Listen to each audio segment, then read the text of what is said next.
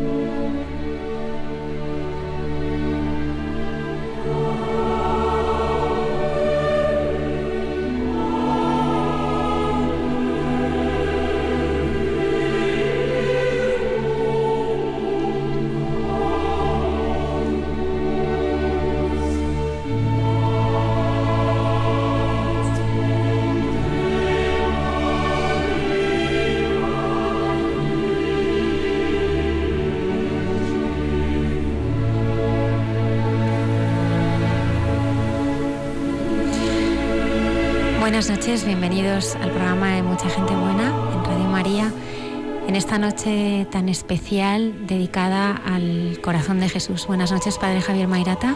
Buenas noches, Almudena. Esta noche contamos con Monseñor Francisco Cerro, obispo de Coria Cáceres.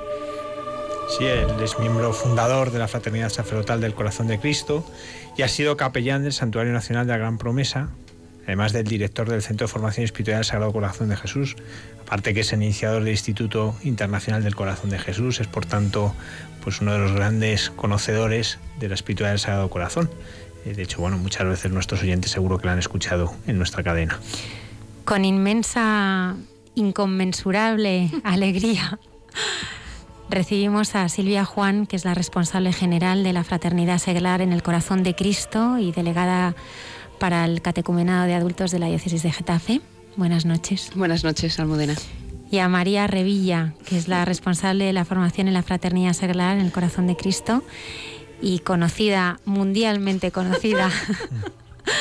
por todos nuestros oyentes. Buenas noches, Almudena. Por, bueno, pues por cantar como, como los ángeles. Gracias.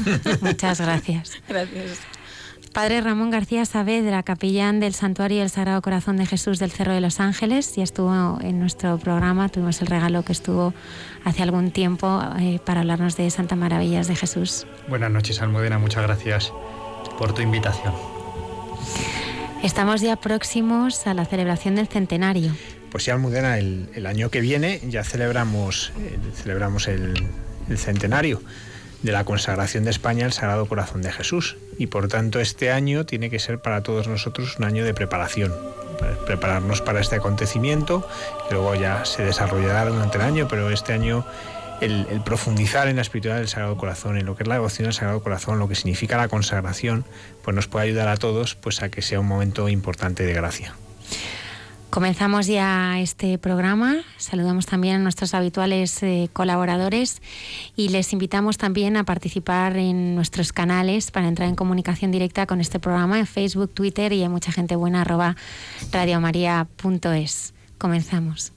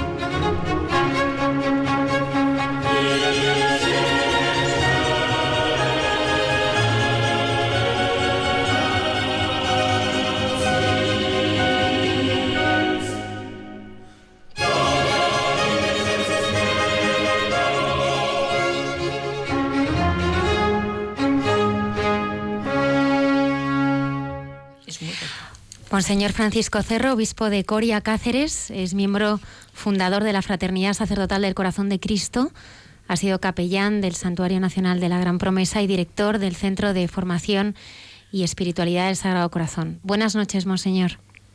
Eh, buenas noches. Bienvenido, muchas gracias. Le voy a presentar, eh, porque sé que hay muchos amigos aquí en la mesa del estudio de Radio María.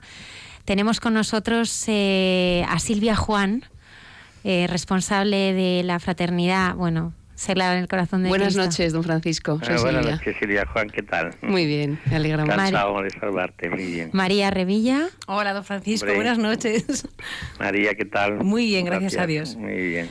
El padre Ramón García Saavedra, capellán del Santuario del Sagrado Corazón de Jesús del Cerro de los Ángeles. Muy buenas, Buenas noches, don noches. Francisco. Yo he tenido la suerte de, de hacer ejercicios espirituales con usted. ¿eh? Así Pues que- me alegro mucho y encantado. Está también el padre Javier Mairata, formador del Seminario de Getafe. Buenas noches, don Francisco. Buenas noches. Yo también he sido un afortunado de los que ha tenido ejercicios con usted, como muchos de los que nos están escuchando seguramente. Pues muchas gracias. Y no solo de, encantado. de- de escuchar sus ejercicios, sino utilizar su libro del mes de ejercicios para dar los que doy yo. O sea, que fenomenal. Pues encantado, muy bien. Y el padre Isaac. bien, mejor. El padre Isaac Parra también desde el control. Buenas noches, don Francisco. Buenas noches, Isaac. ¿Qué tal?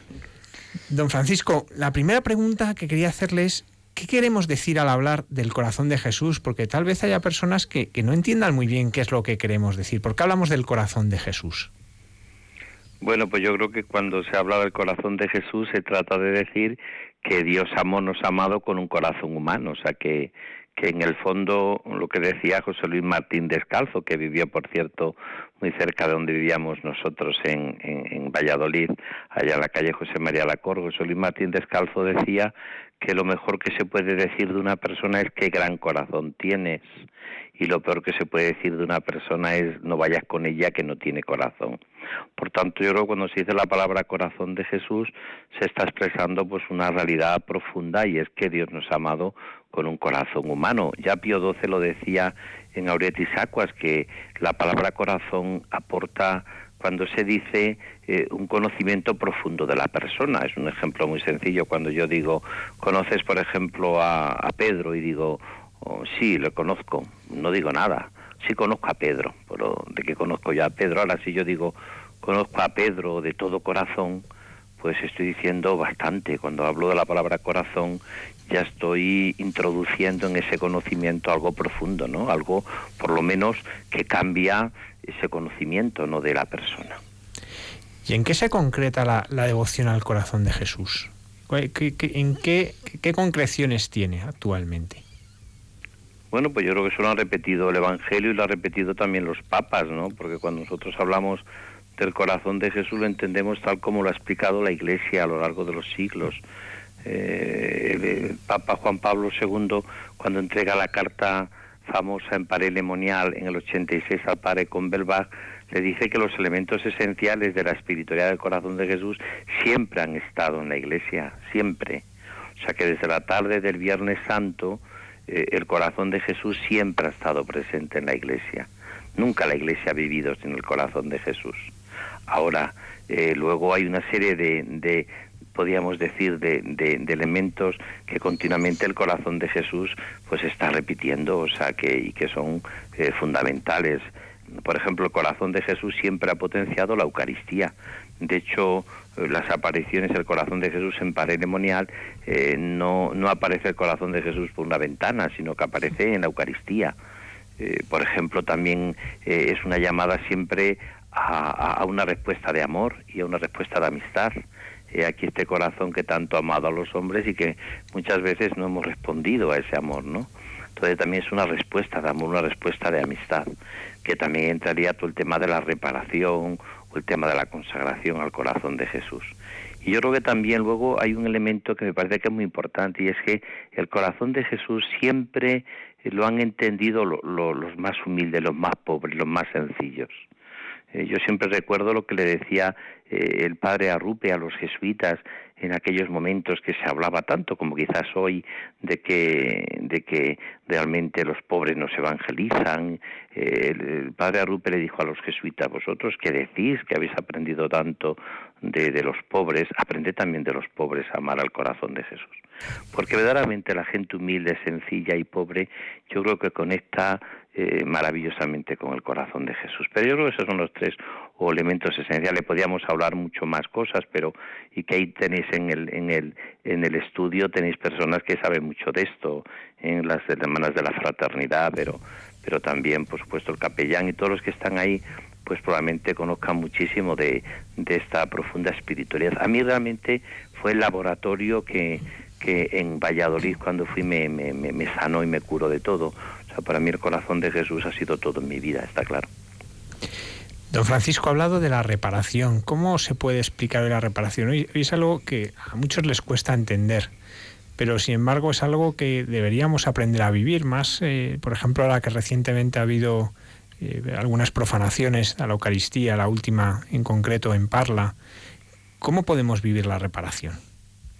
Bueno, yo creo que de la reparación al corazón de Jesús yo pienso que de los que mejor ha hablado de esto y de los que más ha profundizado eh, a lo largo de la historia han sido eh, realmente los papas y pero por ejemplo a mí me encanta todo el planteamiento que tiene el padre Mendizábal cuando habla de esta de, de esta reparación. Él lo dice de una manera muy sencilla existe una reparación que podríamos llamar que sería lo mínimo que sería, se podía llamar con esta palabra negativa en el sentido de que sería la primera forma de reparación es, eh, en cierta manera, eh, no ofender a Dios. Eso sería lo mínimo. Eso sería una forma de reparar. Es como eh, si decimos en un matrimonio, qué bien nos llevamos, cuánto nos queremos, porque nunca nos insultamos. Eso sería lo mínimo. Luego existe otra forma de reparación que ya es sintonía de corazón, que ya no es solamente un planteamiento del corazón de Jesús de no ofender, sino que es eh, la sintonía, o sea, la mejor manera de reparar al amor no amado es sintonizar con el corazón vivo de Cristo. Y eso es una, esto sería un poco como una reparación más de tipo afectivo, de sintonía del corazón. Por eso el corazón de Jesús ha encontrado a veces en tantas personas esas delicias de su corazón. Y luego existe, que quizás sea lo que tú dices muy bien, eh, un planteamiento de la, de la reparación que quizás sea lo más delicado a la hora de plantear la, la espiritualidad del corazón de Jesús o la devoción eh, y es el tema de lo que podríamos llamar la reparación aflictiva, que es eh, el, el, misterio por el cual el Señor a veces algunas personas viven este aspecto reparador uniéndose al sufrimiento y a la cruz de Jesús. En que esto es, pues, eh, también ha habido a lo largo de la, de la historia personas que a través de la enfermedad, del dolor, del sufrimiento, eh, pues han, se han identificado con, con, los sufrimientos del corazón de Cristo. En cierta manera Jesucristo les ha asociado a su pasión. Claro, este último momento eh, pues tiene que tener unas cuantas connotaciones que suelen hacerlos auténticamente, no tiene que ser eh, una afectación, pero la iniciativa tiene que ser del Señor y, y tiene que, que vivirlo con, con, los frutos del Espíritu Santo que dice eh, la carta de, de, de, San Pablo a los Gálatas, por ejemplo, la paz, la alegría, la, todo ese tipo de, de, frutos, porque si no da ese fruto probablemente no se esté viviendo. Pero lo que está claro es que a lo largo de la, de la, de la historia, el Señor, algunas personas, sobre todo dice Santa Teresa de Jesús, cuando ve grande ánimo, el Señor suele asociar también a sus sufrimientos que unido a Él uno colabora con el Señor también a la redención del mundo, que, se habla tanto en la, en, la, en la devoción al corazón de Jesús. Usted ya ha apuntado alguna cosa a hablar de cómo le curó esta, este poder estar en el santuario de la gran promesa, pero en su vida, ¿qué ha significado esta devoción? ¿Cómo, ¿Cómo ha ido creciendo? ¿Cómo la ha ido viviendo? ¿Cómo, ¿Qué le ha ido aportando? Bueno, yo creo que eh, desde que yo hago ejercicios espirituales eh, aquí en Cáceres, en la montaña, en el, en el santuario, eh, muy vinculado entonces yo a la, milicia de Santa María, a la cruzada de Santa María, hasta que después eh, me, hago, me voy al seminario y luego pues conozco a estos grandes maestros que he hablado antes, el padre Sevilla, el padre Mendizábal. Eh, yo sí que, creo que eh, desde el primer momento, para mí el corazón de Jesús pues tiene una, una, una profunda vivencia de una espiritualidad que a mí me, me realmente me, es una sanación porque es totalmente divina pero es totalmente humana. O sea, el corazón de Jesús yo siempre digo que es una espiritualidad que no tira de la planta, que a veces podemos tener un cierto peligro a veces de, de un planteamiento que, que, de una espiritualidad que, que nos que, que como un poco podríamos decir quizás a veces un poco pelagiana, un poco voluntarista, eh, en el cual uno pues parece como que, que se siente como muy agobiado en el seguimiento de Jesús, de tal manera que muchas veces algunos perciben la, la espiritualidad como una especie como de carga, una carga, eso que hablaba tanto el, eh, el, Papa Benedicto XVI ante Cardenal Ratzinger, ¿no? que muchos cristianos viven el cristianismo como una auténtica carga, ¿no? Por eso, pues a la hora de plantearse la vida cristiana se la plantean como una carga. A mí el corazón de Jesús fue, para mí es desde el principio, pero sobre todo cada vez más, pues como auténticamente, no solamente como una carga, sino como un escuchar esa promesa, la única promesa que hace el corazón de Jesús en el Evangelio. Venid a mí todos los que estáis cansados y agobiados y yo os aliviaré y de mí que soy manso y humilde de corazón y encontraré vuestro descanso, ¿no? A mí el corazón de Jesús primero me hace este vivir esta mansedumbre y humildad de corazón que me hace inmensamente feliz. Pero luego también quita algo que el Papa Francisco a mí me ha, llegado mucho, ¿no? La famosa frase suya de la autorreferencialidad, que él cita mucho al padre eh, Henry de es verdad que el corazón de Jesús es un espíritu muy humilde. Y de hecho es verdad que los grandes eh, apóstoles del corazón de Jesús desaparecen, los grandes testigos del corazón de Jesús desapareció y no tuvo una primera, eh, aparentemente una primera eh, plano ni ni ni ni ni lo tuvo por supuesto Santa Margarita ni lo tuvo el padre La Colombier ni lo tuvo el padre Hoyos es decir, ni lo tuvo Charles de Foucault, por ejemplo, otro gran místico del corazón de Jesús. O sea que los grandes apóstoles del corazón de Jesús pasan como un segundo plano. Es decir, no son autorreferenciales. La autorreferencialidad le hace a uno protagonista de todo y le hace centro de todo. Y eso a mí el corazón de Jesús también me sano. O sea, decir, yo creo que lo que trato de vivir es lo que trato de vivir y punto, ya está. Y, y lo trato de vivir desde la sencillez y la humildad que te da el Señor. Nunca soy referencia para nadie. La única referencia es, el, es el Señor, es su corazón manso y humilde, ¿no? Y luego otra cosa que a mí me llevó mucho el corazón de Jesús fue amar a la iglesia, amar a la iglesia. O sea, el latido del corazón de Cristo late en el corazón de la iglesia. Y cuando habla de iglesia, habla al Papa, a los obispos, a los es amor a la iglesia, que también yo creo que el corazón de Jesús a mí por lo menos me, me sanó también. Yo nunca he entendido cómo se puede hablar mal de una madre, por ejemplo, o, cuando, o cuando se, se, se, plantea el tema de la iglesia no se, no se explica como la esposa de Cristo que brota del corazón abierto de Cristo, ¿no? Como dice el prefacio de la solemnidad del corazón de Cristo, de ese costado traspasado de Jesús, eh, nace la iglesia, ¿no? Como de, de, de, Adán dormido brota Eva, su esposa, del costado abierto de Jesús nace la iglesia. Entonces yo he unido siempre muchísimo el corazón de Jesús en amor a la iglesia. Y yo creo que eso, por ejemplo, lo vive mucho la fraternidad seglar, que están ahí la, la eh, Silvia Juan o María, y eso lo hemos vivido siempre nosotros. Yo no entiendo una espiritualidad que no viva la plena comunión con la iglesia. Don Francisco, venid a mí todos los que estéis cansados y agobiados y yo os aliviaré. A mí me gustaría que, que, se dirigiera a los oyentes porque hay tantísima gente que nos está escuchando que está sufriendo. ¿Y cómo podíamos decirle que el corazón del Señor es el único que sana? Eh, el sufrimiento moral, el sufrimiento material, todos los sufrimientos y el único que puede verdaderamente sanarlos, de verdad, el único que conoce mm, en profundidad pues nuestro corazón, sus secretos, cada una de sus heridas, es el Señor. En un mundo que vivimos pues tan lleno de, cosas, ¿no? De, cosas que no son importantes y no son esenciales, ¿cómo podemos eh, transmitir a nuestros oyentes que el Señor es el que tiene la medicina para calmar tanto dolor?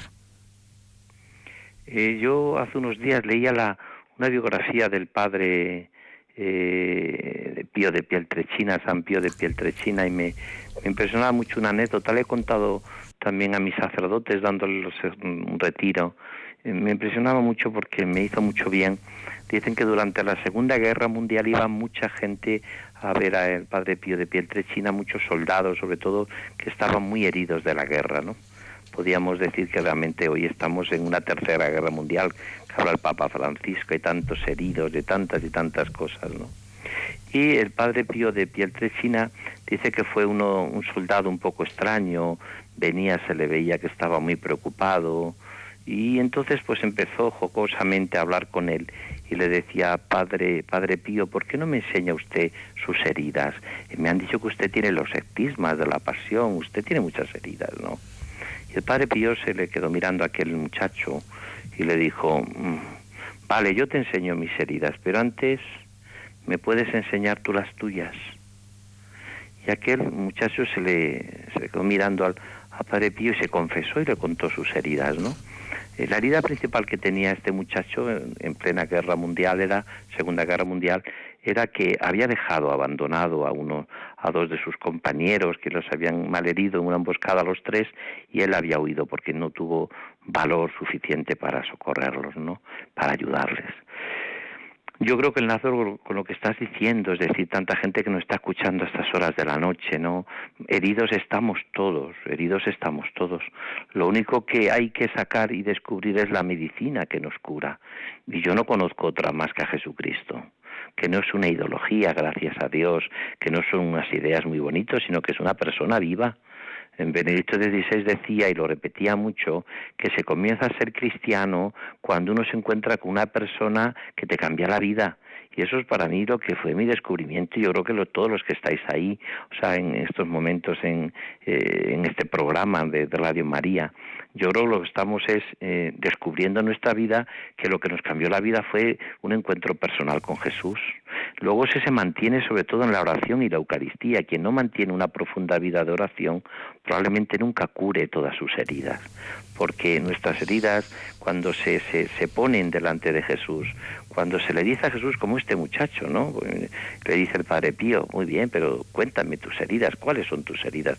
Las que ha dejado la vida, tus cobardías, tus pecados, tu lo que has vivido, la cantidad de, escarceo que has tenido fuera del redil, o tantas y tantas cosas que a lo mejor ni te atreves a contar, pero, pero en el fondo eh, el Señor te va a curar, porque el Señor realmente, eh, lo repetimos el Viernes Santo, tus heridas nos han curado, ¿no? Las heridas de Jesús nos han curado, la herida de su corazón, la herida de su costado, ¿no? Yo creo que eso es un poco lo que yo le diría a mucha gente, ¿no? Todos estamos heridos, pero todos curamos mirando a aquel que tiene herido el corazón. Y, y estar herido tampoco es malo, porque las heridas significa que estamos vivos, ¿eh? Lo que ocurre es que las heridas, si no las curamos mirando a Jesús, pueden ser mortales, pueden hacernos morir. Y eso es el drama del corazón humano. Pero si nosotros vivimos verdaderamente unido a Jesús y le contamos nuestras vidas, nuestros pecados, yo creo que lo hermosísimo de todo esto es que uno acaba mm, descubriendo que, que, solamente el Señor eh, cura nuestras heridas, ¿no? Don Francisco, soy Silvia, no sé si me reconoce la voz. Eh, perfectamente, Silvia. Sí, ¿cuántos, ¿cuántos años hemos vivido allí en Valladolid, en el Centro Espiritualidad, viendo pues esta promesa ¿no? hecha realidad en tantos corazones?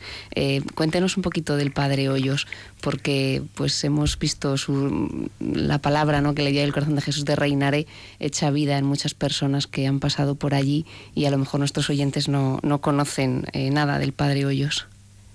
Bueno, el padre Hoyos es un jesuita joven, que muere joven, como Teresita de Lisieux, con 24 años. Y tiene la característica de todos los grandes apóstoles del corazón de Jesús. Él era enclencle, era pequeño, era un hombre que casi no daba la talla a la hora de...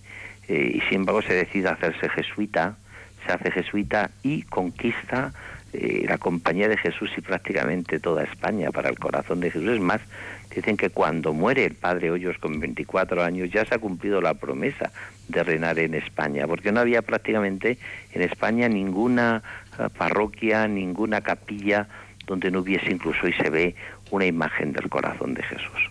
Por tanto, el padre Hoyos, para mí, la, la grandeza que tiene este, este hombre, este místico, es que realmente desde su pobreza, una pobreza absoluta, en él hace y vive algo que es precioso, y es que confía plenamente en que el amor del corazón de Jesús va a triunfar. Y realmente lo consigue. O sea, realmente podemos decir que el Padre Hoyos, fiándose del amor del Señor, fiándose del amor del Señor, realmente eh, se cumple esa promesa, esa promesa del, del, corazón vivo de Jesús.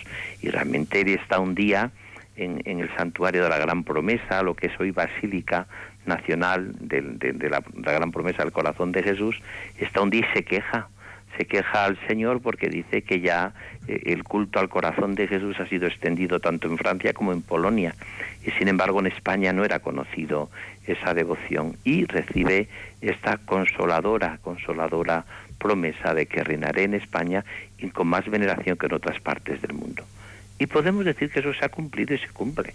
O sea, realmente eh, hay como, como, como una sintonía muy grande, eh, eh, tanto en Valladolid como has vivido tú, Silvia Juan y, María y todas las que habéis vivido allá, como yo lo he visto, ¿no? Como hay allí, hay unas promesas de una gracia que realmente se da y se construye, eso está clarísimo. O sea, tantas personas que se han encontrado con Jesús y que les ha cambiado la vida.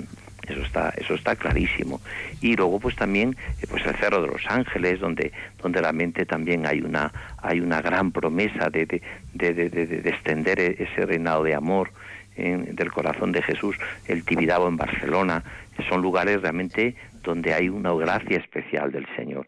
Tibidabo sobre todo por la adoración eucarística eh, perpetua, allí constantemente se está se está eh, adorando al Señor de día y de noche con todas las gracias que eso lleva consigo, ¿no? O sea que yo creo que sí que, que es verdad que la promesa que le hace el corazón de Jesús a este jesuita que muere con 24 años, con muy poquitos meses de, sacerdote, porque prácticamente el sacerdocio no llegó ni siquiera un año, eh, pues realmente transforma y, y cambia a un hombre que desde su pobreza en conquista, vuelvo a repetir, a los grandes teólogos de la compañía de Jesús, incluso a reyes, para convencerles de que aquí hay una promesa, aquí hay una realidad que es evangélica y que realmente está llamado a extender eh, esa civilización del amor que tanto habla el Papa Juan Pablo II y que es el, reinado del corazón de Jesús.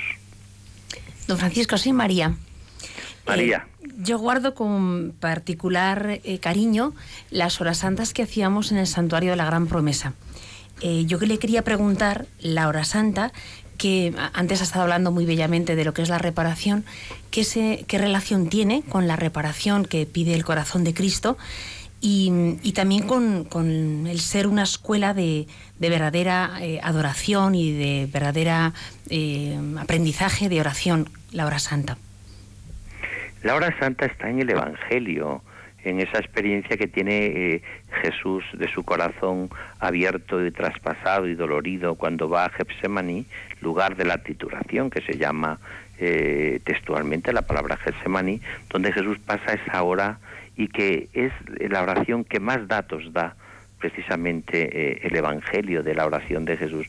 No existe ninguna oración tan comentada por los evangelistas como la oración de Jesús en Getsemaní. ¿Qué ocurre? Pues que como muchas cosas del Evangelio se van quedando en el olvido. Y entonces el corazón de Jesús se lo dice y se lo repite a, Santa Margarita eh, en, en Parelemonial. Le dice que la noche del jueves al viernes, recordando esa hora de Jesús en Getsemaní, que le dedique una hora santa, o dedique una hora a reparar siempre se ha explicado los grandes, los grandes místicos y los grandes maestros de las horas santas del corazón de Jesús, que la hora santa siempre tiene como dos claves. O conectas con, con la agonía, en cierta manera, con el sufrimiento de Jesús en Getsemaní, o también conectas, en cierta manera, con el descanso que también la hora santa lleva consigo, porque también, eh, como decían antes, el corazón de Jesús hay una promesa de que los que vayan a Él descansarán. De hecho, Jesús también, a pesar del sufrimiento y de sudar gotas de sangre, también sale descansado. De hecho, cuando le ven a preguntar eh, a quién busca y dice a Jesús de Nazaret, y se ve que Jesús tiene totalmente asumido ya la voluntad del Padre. Porque va a decir, el cáliz que me ha dado el Padre no lo voy a beber. Tiene totalmente asumido en esa hora santa la voluntad del Padre, aunque le ha costado, le hemos costado por nuestro pecado y, por nuestra miseria le hemos costado a Jesús sangre, ¿no? Y sudor y lágrimas. Entonces yo creo que la hora santa es un, auténticamente es una experiencia de gracia. Nosotros vivíamos, como decías muy bien María, y tus canciones que eran hermosísimas, vivíamos también nosotros en la, en, la, en la hora santa en Valladolid y ha sido una auténtica también escuela de oración y de reparación también porque no sé, nunca jamás se dejaba de hacer, incluso yo recuerdo en las noches a veces de frío, de, Valladolid, bajo cero, la gente iba y se llenaba la basílica del santuario de la Gran Promesa, mucha gente rezaba y oraba ah, en estas horas santas, que en el fondo es identificarse, volvemos a repetir la idea de la reparación, hay personas que se sienten llamadas a consolar y a confortar ese corazón vivo de Jesús que, que, sufre, ¿no?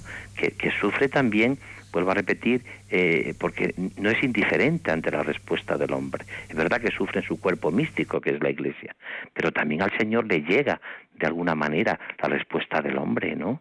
Se lo decía hasta San Juan de Ávila, tratadme bien a Jesús, que es hijo de buena madre. O sea, por lo tanto, al Señor. Y hay muchas almas que, como Santa Margarita María de Alacoque, el Padre Hoyos, y tantos, el mismo Charles de Foucault también, y tantos y tantos místicos del corazón de Jesús, donde en esta noche del jueves al viernes, que es donde tiene lugar esa hora santa, han sentido identificarse con el sufrimiento y el dolor de Jesús por la redención del mundo. Y esto es hermosísimo, porque hay personas que se sienten llamadas a esta identificación con, con los proyectos del corazón de Jesús como dice también preciosamente la antífona de, de entrada de la solemnidad del Sagrado Corazón. Los proyectos de tu corazón subsisten de edad en edad. Don Francisco, perdón, soy el padre Ramón, capellán del Santuario del Sagrado Corazón del Cerro de los Ángeles. Eh, dice el catecismo que el sacerdocio es el amor del corazón de Jesús. Toma esta definición de San Juan María Vianney. ¿Qué nos diría usted como obispo, como pastor, a los sacerdotes, especialmente a los sacerdotes jóvenes, sobre la devoción al corazón de Jesús en nuestro ministerio? Yo personalmente, eh, lo tengo que confesar aquí, se lo digo a usted, no concibo eh, el sacerdocio si no está ligado al corazón de Cristo. Eh, pero ¿qué nos podría decir usted o exhortar para vivir nuestro ministerio en el corazón de Cristo y desde el corazón de Cristo?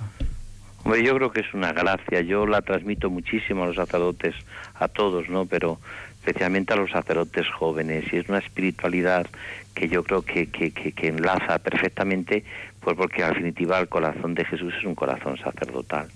O sea, es el corazón sacerdotal de Cristo. Por tanto, ¿qué diría yo?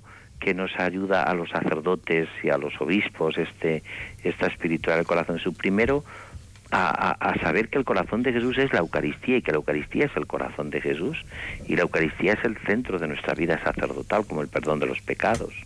Por tanto, yo creo que la, la profunda espiritual del corazón de Jesús te hace muy eucarístico. Yo no concibo la vida de un sacerdote sin la Eucaristía, por lo tanto sin el corazón de Jesús, sin esa intimidad. Y hay que dedicar tiempo a orar. Yo creo que, que si el sacerdote dedica por lo menos una hora todos los días a la oración personal con Cristo, aparte de la liturgia de las horas, que se dedica una hora a estar con el Señor, yo creo que eso realmente poco a poco va haciéndole eh, transformar su corazón y a vivir con los sentimientos del corazón de Jesús. Después también, segundo, que me parece que es precioso, en, en, el corazón de Jesús es que el corazón de Jesús siempre también ha potenciado mucho la misericordia. Siempre ha sido un corazón misericordioso. Y en este sentido ese corazón misericordioso a nosotros nos, nos, nos, viene de perlas, porque si algo tiene que vivir el sacerdocio, como decías muy bien citando al cura de Ars, es que el sacerdote tiene que ser la expresión de la misericordia del corazón de Jesús. Por lo tanto, cómo tiene que acoger eh, eh, el sacerdote, cómo tiene que acoger, el, eh, por supuesto, al, pecador, a la humanidad, a los que sufren, a los pobres, ¿no? Yo creo que eso es una preciosidad. Por lo tanto, si el, eh, es curioso que la gente lo que más valora a veces del sacerdote es lo humano que es, lo cercano que es, lo cariñoso que es, lo, lo, lo comprensivo que es, ¿no? Eso se comentaba en plan casi medio chiste del padre Dueñas, ¿no? Que dice que tiene una cola tremenda de, de, en el confesionario por lo bueno que era de corazón. Dice que un día se fue a confesar un señor, le dije, padre, eh, me acuso de que mataba a mi padre. Y dije, hijo, no lo vuelvas a hacer, ¿eh? No seas madre, no lo vuelvas a hacer, ¿no? Entonces quiere decir que en este sentido lo decía. Y dice que tiene una cola tremenda el padre Dueñas. No extraña nada, un hombre tan comprensivo y tan, tan bueno. Entonces, claro, cuando uno se va a confesar, lo que está buscando, o cuando tiene cercanías con un sacerdote, es que sea expresión de la misericordia del corazón de Jesús.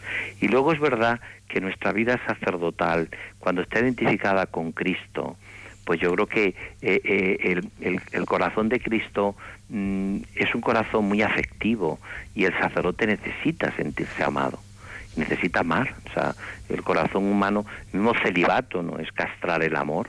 O sea, yo no me hago celibe para no amar a nadie, sino me hago celibe para amar a Jesucristo y en Jesucristo a la humanidad y mi corazón se ensancha. Entonces, no me diga a mí que el corazón de Jesús no serena mucho, pues lo que es el corazón también del sacerdote, como el corazón eh, esponsal de, los que viven la virginidad o los que hacen el voto de pobreza, de castidad y obediencia en la vida consagrada. O sea, el corazón humano no puede estar eh, sin amar. Y esto yo creo que también es otra de las características. Y a veces los sacerdotes jóvenes pues después de un tiempo de, de, vida sacerdotal tienen como una sensación o como una eh, decir pues que eh, no sé eh, me siento que no estoy no acabo de, de encontrar toda la, fuerza toda la realización de mi vida no yo creo que el corazón de Jesús te ayuda mucho a descubrir nuestra profunda vocación sacerdotal que es amar al estilo del corazón de Jesús Don Francisco, otro aspecto es la consagración. De hecho, estamos ya en puertas de celebrar el centenario de la consagración de España al Sagrado Corazón.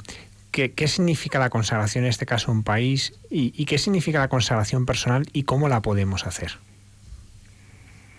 Yo creo que la consagración al corazón de Jesús, como todas las consagraciones que se hagan, incluso de la misma vida consagrada, yo creo que significa vivir en radicalidad el bautismo, vivir el bautismo.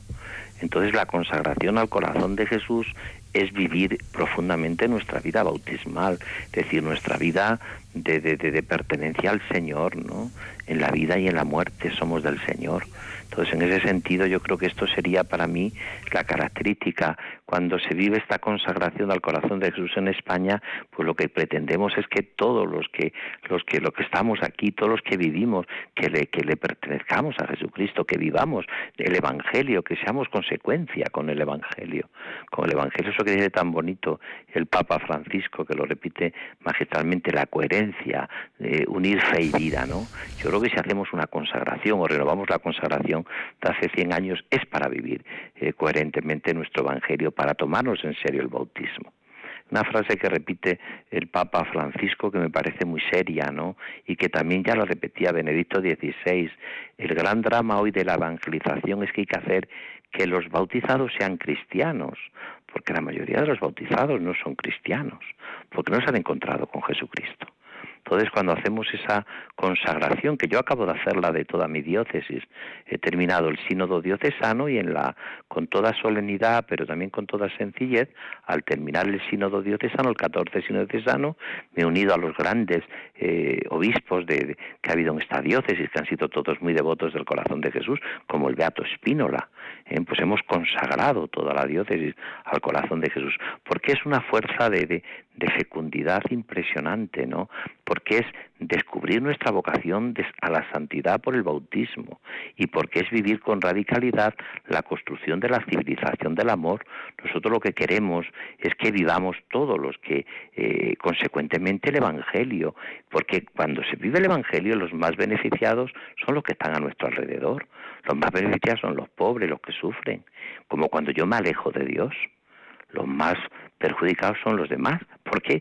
Porque si me alejo de Dios, tengo poca capacidad de perdonar y de amar y de entregar mi vida, ¿no? Entonces yo creo que en ese sentido eso sería un poco eh, lo que yo creo eh, pues ahí en eh, donde acontece este, este lugar que es la diócesis de Getafe pues tendrá como diócesis que plantear eh, esta renovación y esta consagración al corazón de Jesús y vivirla pues intensamente como un momento de gracia para todos los que los bautizados, para todos los cristianos que creemos que en el corazón de Jesús hay una fuente profunda de renovación, tal como lo está pidiendo también el Papa Francisco. Francisco, si le parece ahora me gustaría pues preguntarle algunas cosas de su vida, ¿no? Mucha gente ha leído sus libros, eh, ha escuchado muchas de sus charlas, pero bueno, a todo el mundo nos gusta conocer más de cerca a las personas, ¿no? En este caso a mí me gustaría preguntarle eh, cómo era el rostro de Jesús para usted cuando usted era un niño. Bueno, yo mmm, conocí a Jesús, eh, conocí a Jesús, vamos, que me cambió un poco la vida unos ejercicios espirituales. Yo muchas veces he dicho que cuando una tarde de, de esos ejercicios espirituales de invierno, me acuerdo que fue con el padre Bernardo Santos, yo de rodilla en aquella, aquella noche fría, o aquella tarde fría de, yo recuerdo que cuando yo me levanté, eh, aquello cambió mi vida totalmente. O sea, yo en aquel encuentro con el Señor a mí me cambió la vida y, el rostro que yo conocí eh, todavía no era no era niño porque yo de niño pues he tenido mis oraciones yo iba a misa todos los domingos porque mi padre mis padres me decían anda vete vete a misa siempre me acuerdo que decía que nunca se aprende nada malo en la misa no yo iba a misa con esa sencillez de todos los niños yo rezaba todas las noches no pero yo mi primer encuentro fuerte con Jesús que me cambió la vida fue en aquellos ejercicios espirituales donde yo recuerdo que yo me levanté ya y, que es de lo que vivo ahora, incluso como obispo, de aquel encuentro que, que, me cambió mi, mi vida. ¿no? Entonces el, rostro de Jesús, yo empiezo en aquellos momentos, como he dicho al principio, a, centrarme en la mirada en ese corazón de Jesús. Eh, porque yo creo que cuando uno mira a Jesús, como cuando mira a una persona, pues está claro que Jesús resucitado tampoco dice, mirad mi rostro sino mirad mis manos y mi costado, ¿no? O sea, mirad los signos de mi entrega y de mi amor. Y eso ha sido lo que yo he vivido de niño. Yo recuerdo como fuerte impacto ese momento que tendría yo 14 años, ¿no? No tendría yo más, eh, recuerdo. Don Francisco, ¿y la llamada a seguirle en el sacerdocio, cómo aparece? ¿Cómo, cómo escucha esta llamada? Pues una vez que, que, yo conozco a Jesús, yo empiezo a plantearme en grupos cristianos y en la dirección espiritual, me empiezo a plantear desde el principio pues pues algo que a mí me hizo inmensamente inmensamente feliz, es decir, esto que a mí me llena plenamente el corazón, ¿cómo podría yo vivirlo siempre? Yo pensé, bueno, pues podría dedicar mi vida a un voluntariado eh, maravilloso en Cáritas unas horas, o podría dedicar, y sería estupendo también, ¿no? Pues a hacer catequista unas horas, o... pero yo desde el principio dije, no, yo quiero dar toda mi vida a Jesucristo, toda mi vida y, y, dedicarme a contárselo a la, a la gente, ¿no? Y entonces en otros ejercicios que hice en Villa García de Campo, recuerdo, eh, con Abelardo de Armas, yo recuerdo que allí yo ya decidí consagrar mi vida a Dios, vamos, se me metió tan fuertemente el Señor que yo dije, no, hay que, hay que seguirle, hay que, hay que entregar la vida. Entonces ya a través de la dirección espiritual, del acompañamiento espiritual, pues yo me acuerdo que se me indicó y fui poco a poco, unos años después, porque yo, puedo repetir, con unos 14 años conozco, encuentro el encuentro fuerte con el Señor y luego al seminario me voy con 17 años, entonces 17 años ya avanzado, entonces para mí fue como, como una experiencia que me, que me, que me realmente me, me, me, llenó totalmente el corazón y la vida, ¿no? Yo es que no entiendo mi vida sin, sin seguir a Cristo y sin ser sacerdote, o sea, para mí era, era como, como la manera de, de, de, que todo el puzzle de mi vida eh, se completase y se ordenase. Entonces decidí irme al seminario, fui al seminario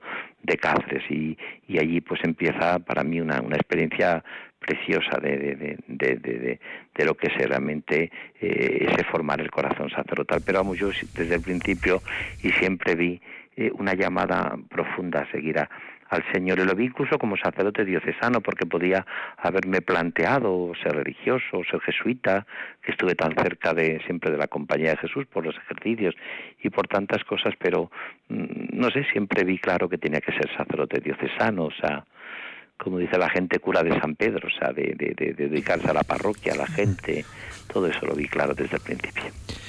Don Francisco, evidentemente vemos que para usted los ejercicios fueron muy importantes y lo han seguido siendo siempre.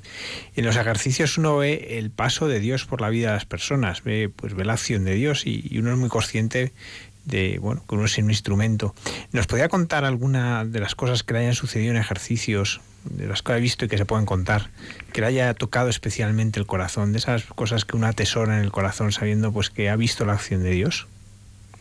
Bueno, es que serían interminables, pero mire, voy a contar una, una de mis primeros eh, pasos dando ejercicio. Yo empecé a dar ejercicios espirituales, incluso al final de ser, eh, cuando era seminarista, al final ya algún sacerdote me, me, me invitó a dar alguna charla con él. Y nada más salir, en el año 81 que me ordeno de sacerdote, enseguida me empiezan a llamar a dar ejercicios. Eh, incluso eh, estaba yo entonces en Toledo, me ordena don Marcelo, y que para mí también ha sido clave en mi vida, don Marcelo González, y yo entonces empiezo enseguida a dar, a dar eh, ejercicios espirituales a todos sitios, incluso a muchos lugares de España. ¿no? Me acuerdo que me llamaron de Albacete las mujeres de Acción Católica, que entonces había cerca de un centenar de personas y que eran verdaderamente eh, un, grupo muy, muy, muy numeroso, ¿no? Pero luego empecé enseguida a dar a jóvenes. Eh, anécdota de ejercicios espirituales de una impactante experiencia que tengo eh, en mis primer, de los mis primeros ejercicios en un grupo de jóvenes, de chicas de COU entonces, era un grupo de chicas sobre todo de COU, de un colegio muy importante de, de, Madrid. recuerdo que me llega una chica y me dice, mire usted, yo soy atea, yo no creo en Dios, eh, mi, vamos yo no nunca he creído en estas cosas estoy aquí porque porque bueno vienen también mis amigas y, hemos decidido a, pues estar aquí sencillamente pero yo no tengo ninguna ningún deseo ni de hacer ejercicio ni de rezar ni nada porque no creo en Dios. Dice más mis padres acaban de separar y yo estoy viviendo un, un planteamiento que a mí me, me parece que no que no Y entonces le dije yo, recordaba siempre lo que se aconsejan los ejercicios, ¿no? Digo, mira, si tú no tienes, ya de por sí a veces es aburrido escuchar a un cura, pero escuchar a un cura sin tener un fe es para pegarse un tiro. Digo, lo es que te vayas, digo, que te vayas. Digo, vete, vete, vete a casa y ya está. Y me dice la chica, pues es que yo no me quiero ir porque yo tengo mis amigas aquí, tengo mis amigas aquí. Digo, pues mira, vas a hacer, entonces yo te pongo una prueba. Vale, vale, vale. Una prueba sola. Vale. ¿Y cuándo me va a poner? Pues mira, que esta tarde, porque yo siempre lo hago, cuando yo dé la primera meditación a las cuatro y media, que me tienes que escuchar, yo voy a poner el Santísimo, la adoración eucarística. Y te voy a pedir, por favor, que estés dos horas delante del Santísimo. Me dice la chica, una. Digo, no dos. Una hora para que te aburras. Y la otra para que le cuentes al Señor todo el aburrimiento que tienes, pero por lo menos dos horas, ¿eh? Vale, dos, vale, vale, vale.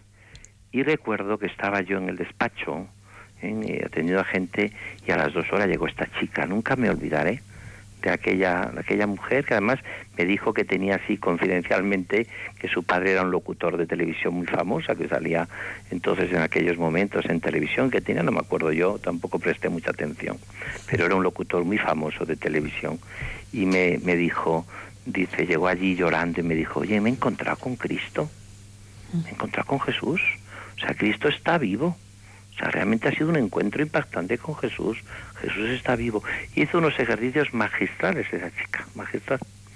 La chica que estaba haciendo cosa, por lo tanto, y me impresionó muchísimo ese impacto de, tan fuerte de los ejercicios y, me acordaba de, de, algunas canciones, esta y María Revilla que canta tan, tan espléndidamente y yo me acuerdo de esa canción de, de, que a veces, Señor, pienso que hablar contigo es como hablar con las paredes, que, que o como escribo cartas de amor que nunca me contestas, o, o te estoy diciendo continuamente que dice, y sin embargo no, acabo descubriendo que me respondes con la fuerza de todos los vientos y que no existe absolutamente ninguna hoja que no tenga detrás una declaración tuya de amor hacia mí, ¿no? O sea que eso lo, lo, viví y me impresionó muchísimo, ¿no?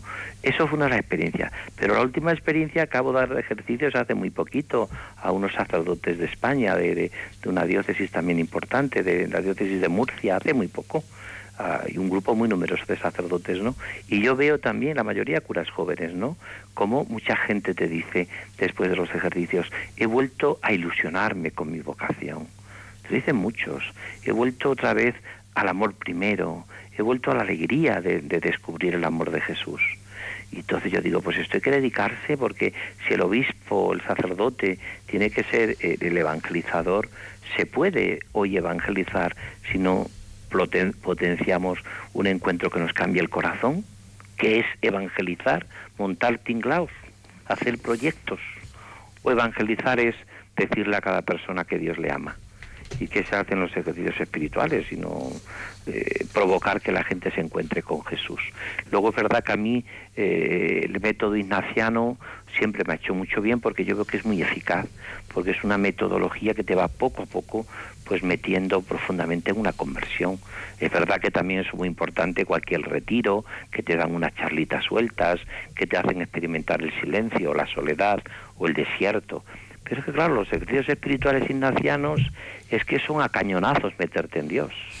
Porque claro, te empieza diciendo cómo está tu vida, después te propone en la segunda semana el conocimiento interno de Jesús, que es puro y duro corazón de Jesús, tercero te dice que seguir a Jesús será la cruz, y por último, no te preocupes que al final es, es Cristo resucitado y vivo el que tiene la última palabra en tu vida, cuarta semana, y todo eso vivido en la vida diaria eh, que es la contemplación para alcanzar amor, porque claro, los ejercicios espirituales son una escuela para la vida. Pues claro, si tú dices, uy, qué bien encontrarme con Jesucristo, pero me hace vivir ahí en una estratosfera o una, una burbuja, pero no es que San Ignacio te dice en la contemplación para alcanzar amor que todo eso se puede vivir desde Cristo. Entonces, pues claro, es normal que para mí haya marcado muchísimo mi vida el ejercicio espiritual y que yo, eh, como obispo, incluso como sacerdote, eh, incluso ya digo, y como obispo de muchas tandas, eh, no todas las que me gustaría, ni todas las que puedo, porque realmente uno como obispo también sabe que la misión que tiene y que la Iglesia te ha dado es sobre todo ser pastor de tu diócesis, ¿no? Pero sí que puedo decir que realmente yo veo que, realmente habrá pocos métodos tan eficaces para la evangelización y para la transformación que los ejercicios espirituales ignacianos, sobre todo la luz del corazón de Cristo, claro. Don Francisco, otra de sus facetas es la de escritor, de prolífico escritor. Y eh, muchos de estos libros hablan de la oración, incluso muchos son, son oraciones, ¿no? Eh, ¿Qué aconsejaría usted? ¿Cómo ¿Qué, diría usted a tantas personas que, nos encontramos con las dificultades por ahora en este mundo que hay tanto ruido, que hay tantos reclamos, pues ahora con las redes sociales, el teléfono, eh, tantas cosas? ¿Cuál es la forma para poder orar hoy? ¿no? Las personas que, viven una vida cotidiana. Eh, ¿Qué les aconsejaría? Sí, yo, yo recuerdo una frase de San Juan Bosco que decía con mucha gracia cuando le decían, ¿usted cómo enseña a sus, a sus, a sus alumnos a nadar, dice, yo les tiro al agua. Yo creo, yo creo que no existe ninguna manera mejor de orar que aprender a orar orando. O sea, para la oración no existen tampoco recetas mágicas. La oración es eh, lanzarse a, estar con el Señor. Luego ya, por supuesto, que existe un arte en la oración, eh, pues que puede ser desde la oración vocal, hecha con la boca, con los labios, que ayuda el rosario, o que te puede ayudar también eh, pues los salmos, aprender esas oraciones que decías muy bien, ¿no? Y luego está la oración mental, que siempre es el discurrir, todo esto, eh, trato de amistad con que seamos que nos amen. Luego está la contemplación, que todo, sobre todo potencia mucho la adoración eucarística, contemplar aquel que tiene traspasado el corazón. Pero yo creo que lo importante para orar es eso que dice Santa Teresa de Jesús, la determinada determinación de orar. Porque, como decía San Juan de la Cruz, quien deja la oración se aparta de todo lo bueno. Y luego decía Teresa de Jesús, y yo también en mi propia experiencia, ¿eh? quien deja la oración se acaba perdiendo. Se acaba perdiendo. Quien deja la oración se acaba perdiendo.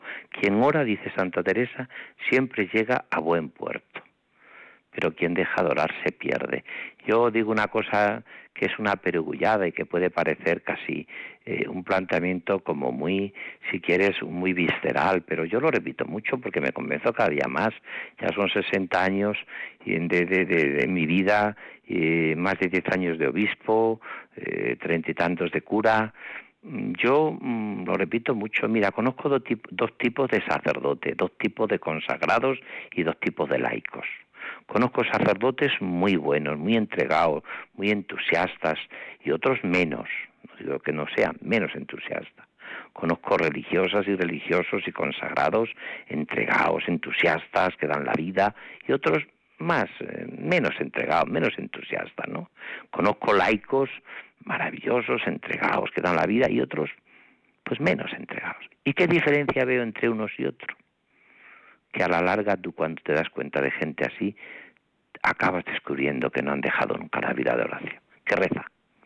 Yo me acuerdo una vez en un colegio cuando estaba en Valladolid que me decía unas religiosas, ha venido una, una religiosa joven que está transformando el colegio, está, tiene grupos, está tal y cual, hace una vida, oye, qué maravilla esta mujer, ¿cómo está? Eh, y me dice la, la, la, la, que me hablaba, dice, es la primera que está en la capilla todas las mañanas rezando. Digo, claro, eso no hace falta que lo dijeses. Probablemente quien hace oración eh, realmente mm, tarde o temprano acaba encontrando siempre el camino de vuelta al hogar del corazón de Jesús como el hijo pródigo. Siempre acaba encontrando. Quien deja la oración, yo creo que se pierde lo que dice San Juan de la Cruz, es verdad, en Santa Teresa. Eh, por lo tanto, hay que orar. ¿Cómo orar? Pues como se puede. Habrá momentos que tengas muchas ganas, habrá gente que no tengas ganas, habrá momentos en los que te aburras, habrá momentos en que tendrás que recurrir a la lección divina o a la meditación, o tendrás que elegir unos textos que te ayuden. Y es que, claro, es que no hay tampoco recetas mágicas, ¿no? Yo lo que sí digo es también lo que decía la Madre Teresa de Calcuta. Hay que orar mucho para orar mejor hay que orar mucho para orar mejor. Y a veces, pues esas eh, panzadas de oración que te pegas, que decía el Padre Nieto, esas panzadas de oración, pues yo creo que eso te ayuda a descubrir, a vivir con otro estilo, ¿no?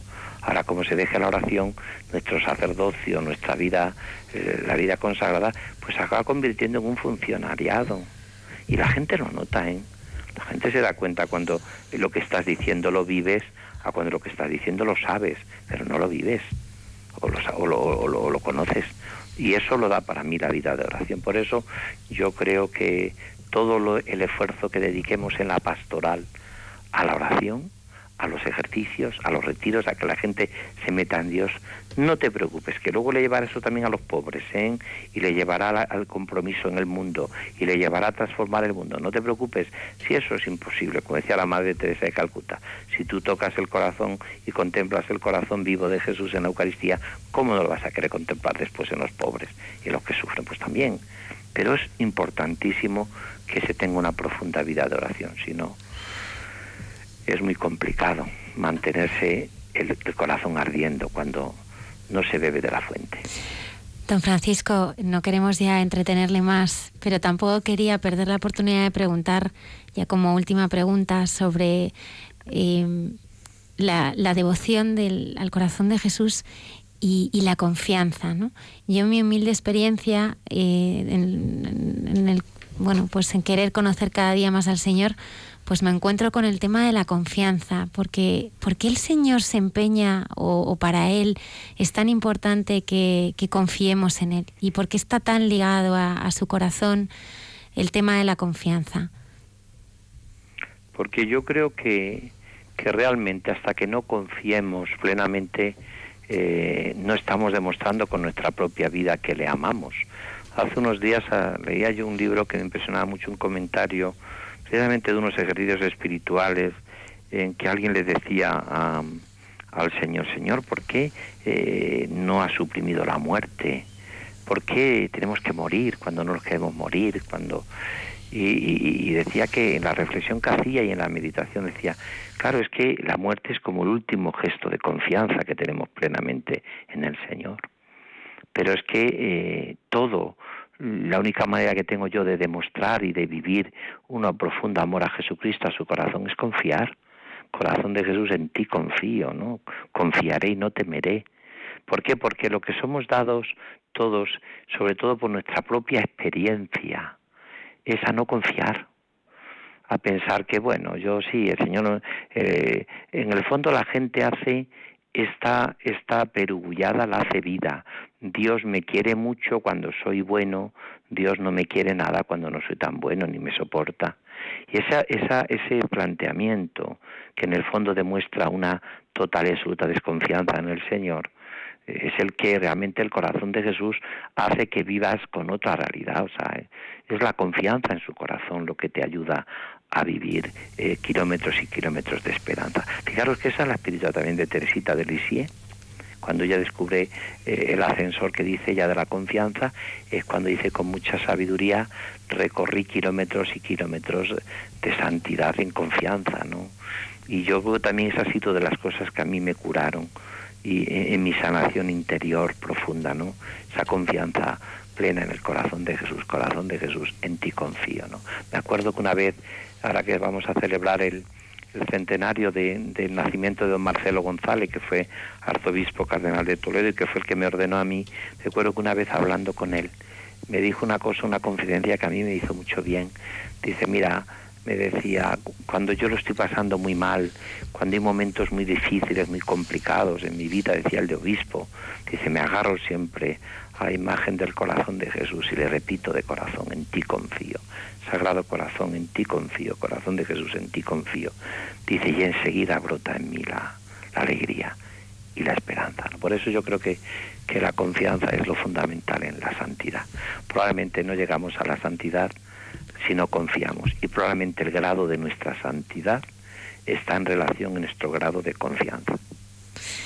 Monseñor Francisco Cerro, obispo de Coria Cáceres, muchísimas gracias. Ha sido un honor que estuviera esta noche aquí en este programa compartiendo eh, la, devoción, la devoción al Sagrado Corazón. Muchísimas gracias.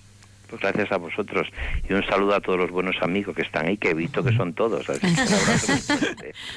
todos, muy bien. Que el Señor los bendiga. Buenas noches. Buenas noches.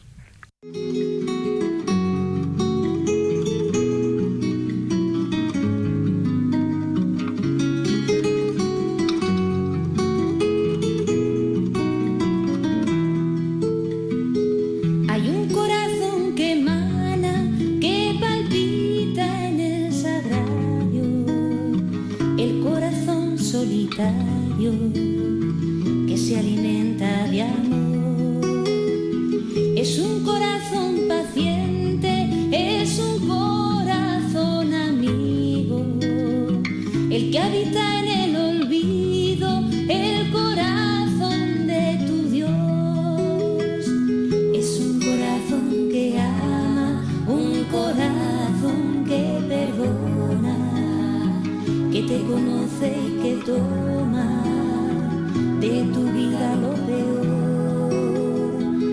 Woman's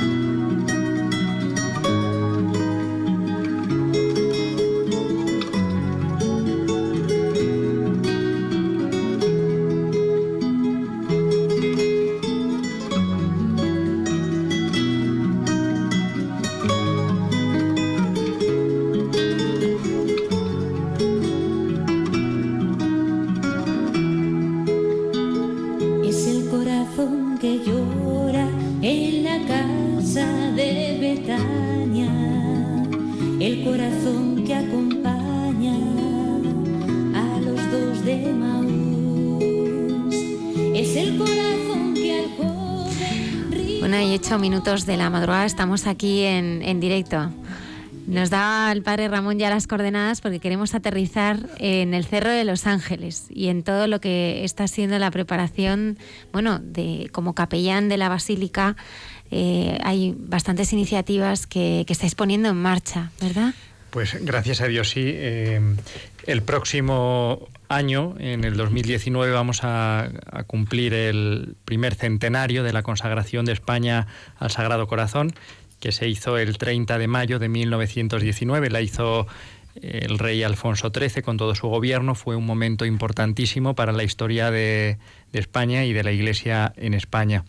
Y ahora, pues en el Cerro de los Ángeles, que es un lugar tan especial y tan querido pues no solo para la diócesis de Getafe, sino que yo creo que para toda España, pues estamos llevando a cabo una serie de iniciativas con el fin de ir preparándonos para este centenario, pero también no solo para esto, sino pues para revitalizar el cerro y para que siga habiendo mucha vida espiritual en el Cerro de los Ángeles.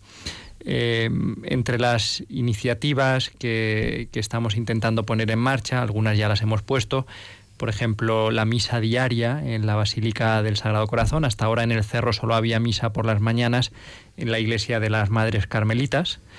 Y ahora pues hay una misa todas las tardes a las cinco y media en la Capilla del Santísimo en la Basílica del Sagrado Corazón. Y además, ahora en invierno a las cinco y media eh, y en verano a las siete y media, una hora antes exponemos el Santísimo. Eh, ojalá y llegue el día y lo podamos ver y sea pronto en el que el cerro pueda ser como el Tibidabo, ¿no? un lugar donde el Santísimo esté expuesto eh, día y noche, o por lo menos el día, que podamos adorarlo, que podamos consolarlo, que podamos estar ahí acompañando al corazón vivo de Cristo en el sagrario. Yo cuando la gente visita el cerro, muchos visitantes o devotos preguntan por el monumento, ¿no? Queremos ver el monumento o queremos subir al monumento. Bueno, pues eso está muy bien, pero yo siempre les digo, no os olvidéis que el corazón vivo de Cristo está en el sagrario. Y esa es la primera parada obligatoria que hay que hacer al llegar al Cerro de los Ángeles, ir al sagrario a saludar al Señor, que está ahí con su corazón vivo y palpitante.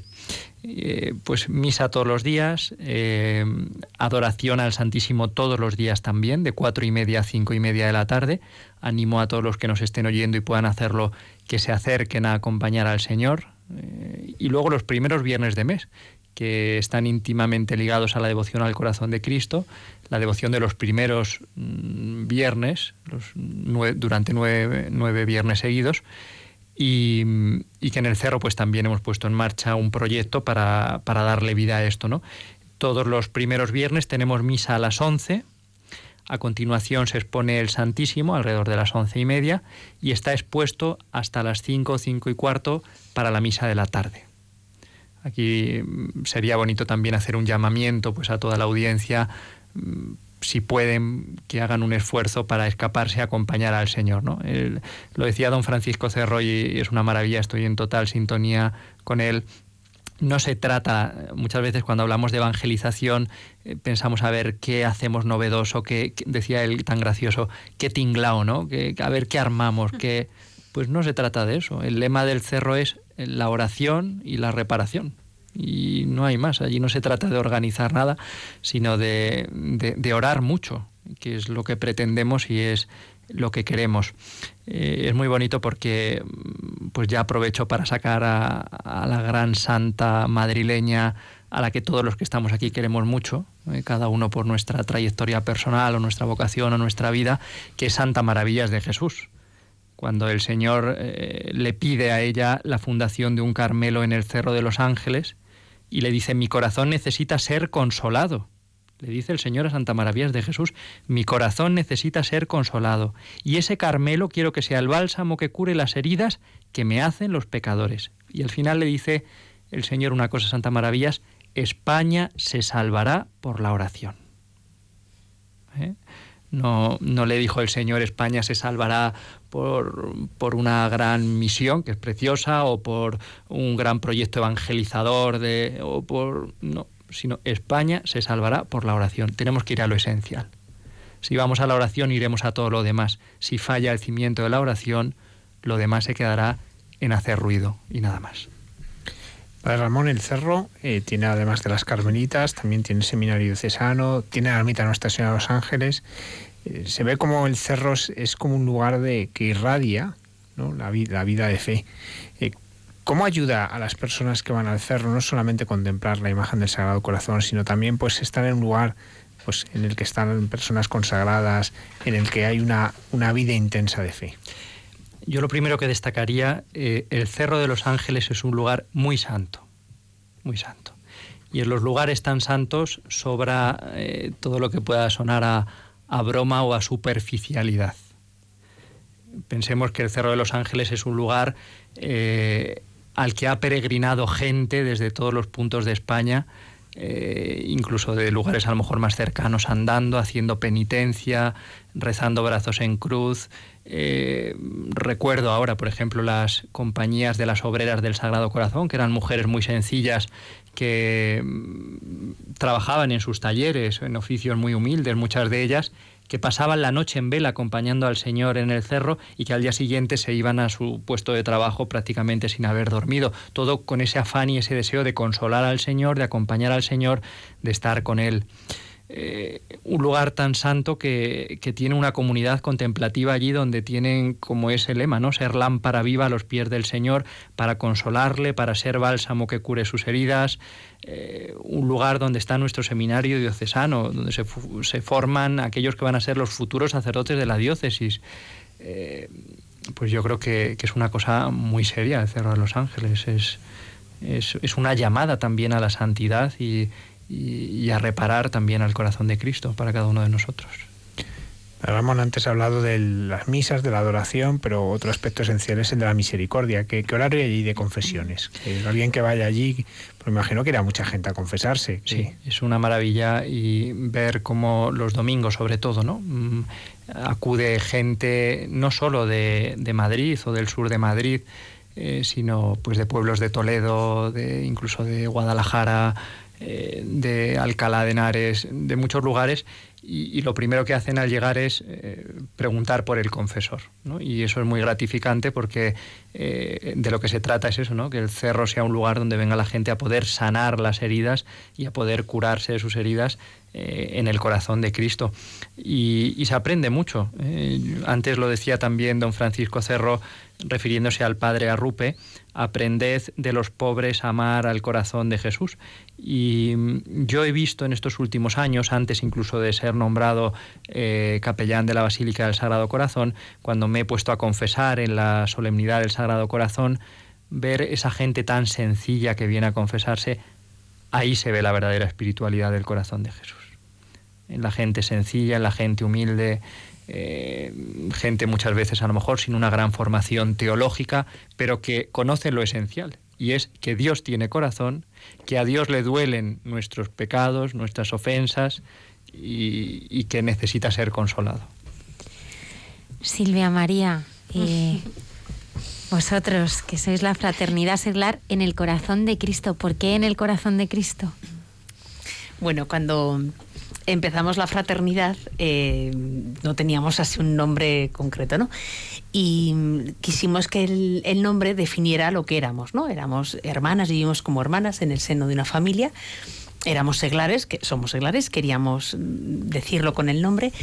Y luego nos parecía que la, decir en el corazón de Cristo reflejaba lo que queríamos mm, vivir, ¿no? Porque nuestra vocación se hace y se construye dentro de ese corazón. No, no queríamos que fuera eh, como yo tengo devoción a algo o, o, ah, pues mira, sí, le damos un tinte como un color, ¿no? Y yo soy del corazón de Jesús como podríamos ser de lo que fueran, sino que queríamos ser eh, dentro, o sea, en ese en esas entrañas eh, maternales, cariñosas del corazón de Cristo, ¿no? que nos acoge, que nos hace. Es, es, Él el que nos hace vivir esa vocación de fraternidad y de verdaderas hermanas y, y de gente entregada para la iglesia y demás. ¿no? Entonces eh, lo hicimos con ese sentido, de hacerlo en el corazón del Señor, que sea Él el que nos haga, eh, que nos construya como fraternidad.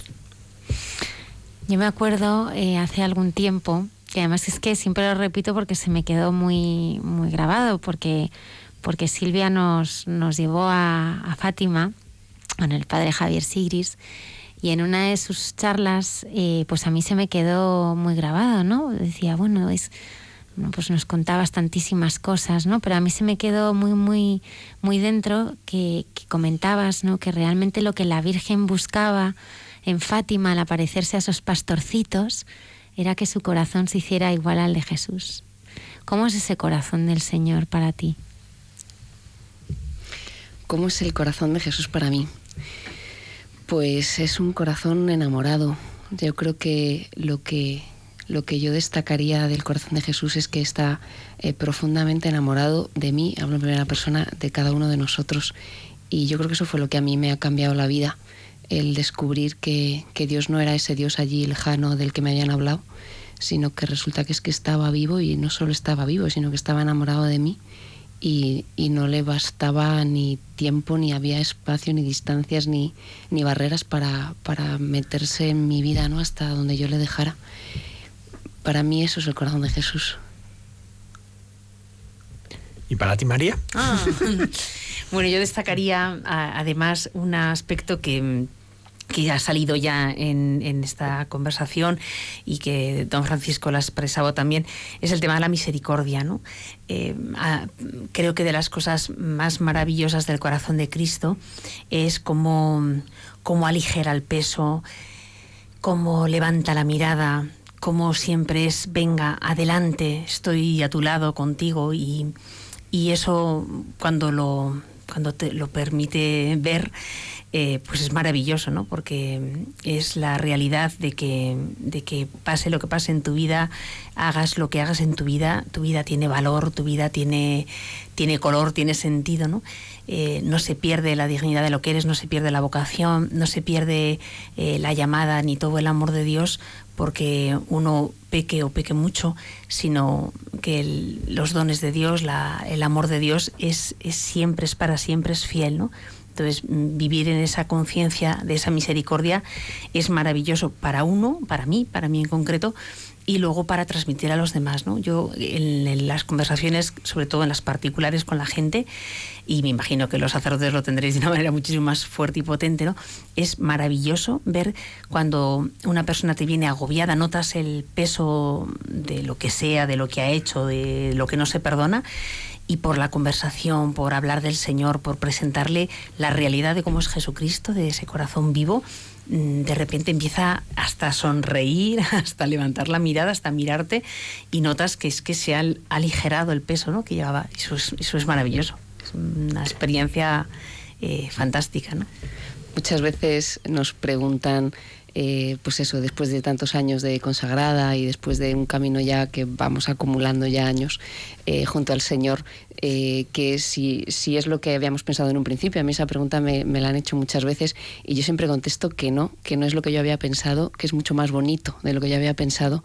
Y en ese camino eh, yo reconozco que, que está el, el, el, ir a, el ir a ver, eh, podido conocer poco a poco lo que es el corazón de Jesús y en concreto en, en, las pobrezas. Antes decía María, ¿no? Yo en mi vida recuerdo momentos en los que he sido muy pobre y, y muy pequeña ¿no? en mi respuesta de amor y son épocas en las que dices, bueno, pues ahora el Señor se alejará o ahora el Señor me reprochará, y es al revés, o sea, el Señor en esas épocas es cuando más se derrama, cuando más delicado es, cuando, cuando más te vuelve a reconquistar y a mí eso es lo que me ha descolocado del Señor en estos años, ¿no? el descubrir ese rostro de, de ese corazón de Jesús que pues que al revés, ¿no? Es que, es que entra con más fuerza todavía y entonces, claro, eso es lo que transforma el corazón. Al final es cuando tienes que amar a una persona, no sé si sabremos hacerlo bien, pero sabes cómo la tienes que amar.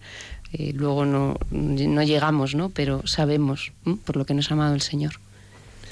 ¿Cómo descubristeis vosotros, lo pregunto a los tres, eh, la devoción al Sagrado Corazón? Porque antes nos recordaba don Francisco, pues como es algo que, que sus elementos esenciales están desde siempre en la vida de la Iglesia, es verdad que se desarrolla eh, luego sobre todo en el siglo XVII, a partir del siglo XVII, pero para vosotros, eh, ¿qué, qué, cómo fue este descubrimiento? Me, me, mira Javier a mí, me parece que me toca. bueno, yo tengo que hablar eh, de JRC, eh, yo cuando tenía 17 años pude ir a un encuentro de jóvenes, eh, jóvenes por el reino de Cristo, en el cual, que, bueno, pertenece al apostolado de la oración y allí pues escuchamos hablar del corazón de Jesús eh, con mucha fuerza y, por lo menos yo allí fue donde entendí y descubrí, empecé a, a, entender y a descubrir. Quiero hacer mención en este programa, aunque ya se ha hablado del padre Mendizábal, porque él ha sido y es una fuente eh, para todos los que estamos aquí, yo creo, por lo menos para mí, de luz para poder entender el corazón de Jesús. Creo que yo por lo menos le debo mucho en estos encuentros, en otras muchas eh, luego pues conferencias que hemos escuchado de él, eh, haber podido tener un poquito de luz para conocer. Por ahí, yo conozco por ahí. Luego hay muchas aportaciones a lo largo de la vida, ¿no? Pero el inicio es ese. Yo no quiero parecer presuntuoso ni tampoco, ¿verdad? Pero sí que es verdad que desde muy pequeño, ¿no? Pues, eh, y justo teniendo en cuenta que, que, desde que tengo uso de razón, pues he sentido esa llamada, ¿no? Pues a ser del Señor, eh, he sentido la vocación.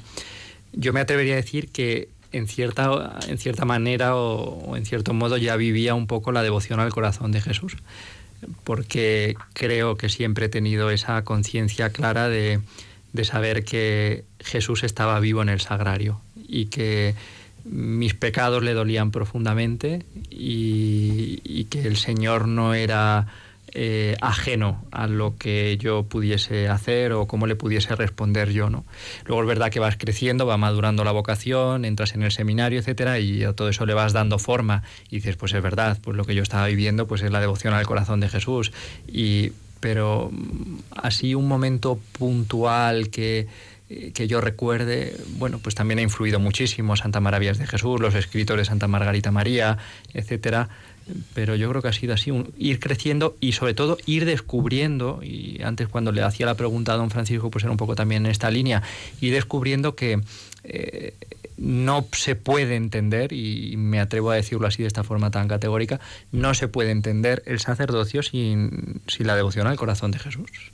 Es que eh, no, no, se puede dar. Eh, ser sacerdote es eh, ir entendiendo el misterio del corazón de Cristo, ir reflejando en el mundo el misterio del corazón de Cristo e ir viviendo tú del misterio del corazón de Cristo.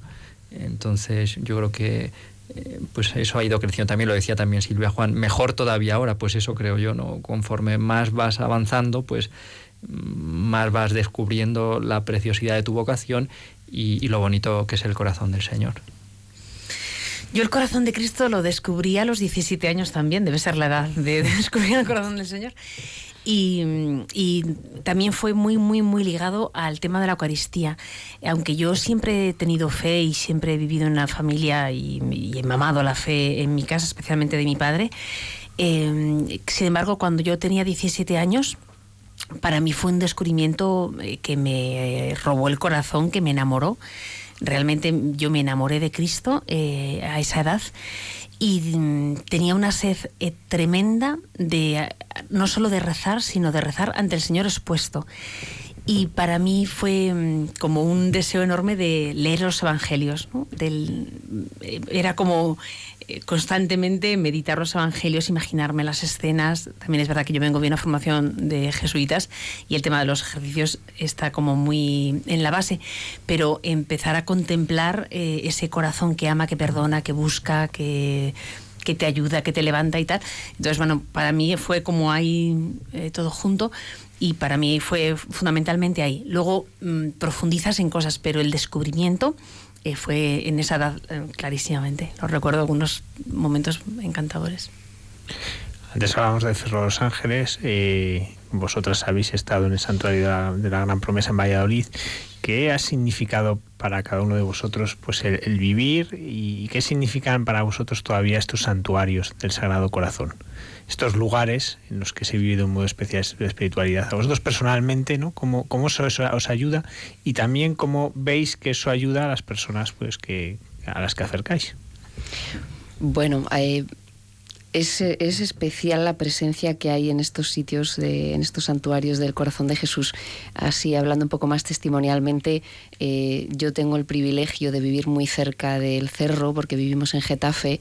Entonces, eh, dos aspectos. Uno, la asistencia pues asidua allí al cerro pues a rezar o un día a misa, el privilegio de vivir cerca y luego momentos puntuales de la vida, por ejemplo, eh, yo recuerdo cuando yo terminé la carrera de químicas, el último día, según volvía de la Complutense, eh, subir al cerro y postrarme allí a los pies del Señor y decir, bueno, esto en tus manos, ¿no? Para que tú hagas lo que quieras o para que no hagas nada con ello o para que lo, lo que, lo que, o sea, momentos muy puntuales y el central de mi vida, que ha sido mi compromiso definitivo, mi entrega total al Señor, eh, allí en la Basílica. Yo recuerdo que eh, hablando con una persona decía, me decía Silvia, la Basílica es muy grande, o sea, una ceremonia va que, se va a quedar medio vacía, porque bueno, a la ceremonia pues vinieron amigos, familia, pero, pero la Basílica es muy grande y yo recuerdo que contesté, me da absolutamente igual, o sea, yo me quiero consagrar a Dios dentro de su corazón. O sea, para mí la basílica es como el corazón del corazón, ¿no? O sea, dentro del corazón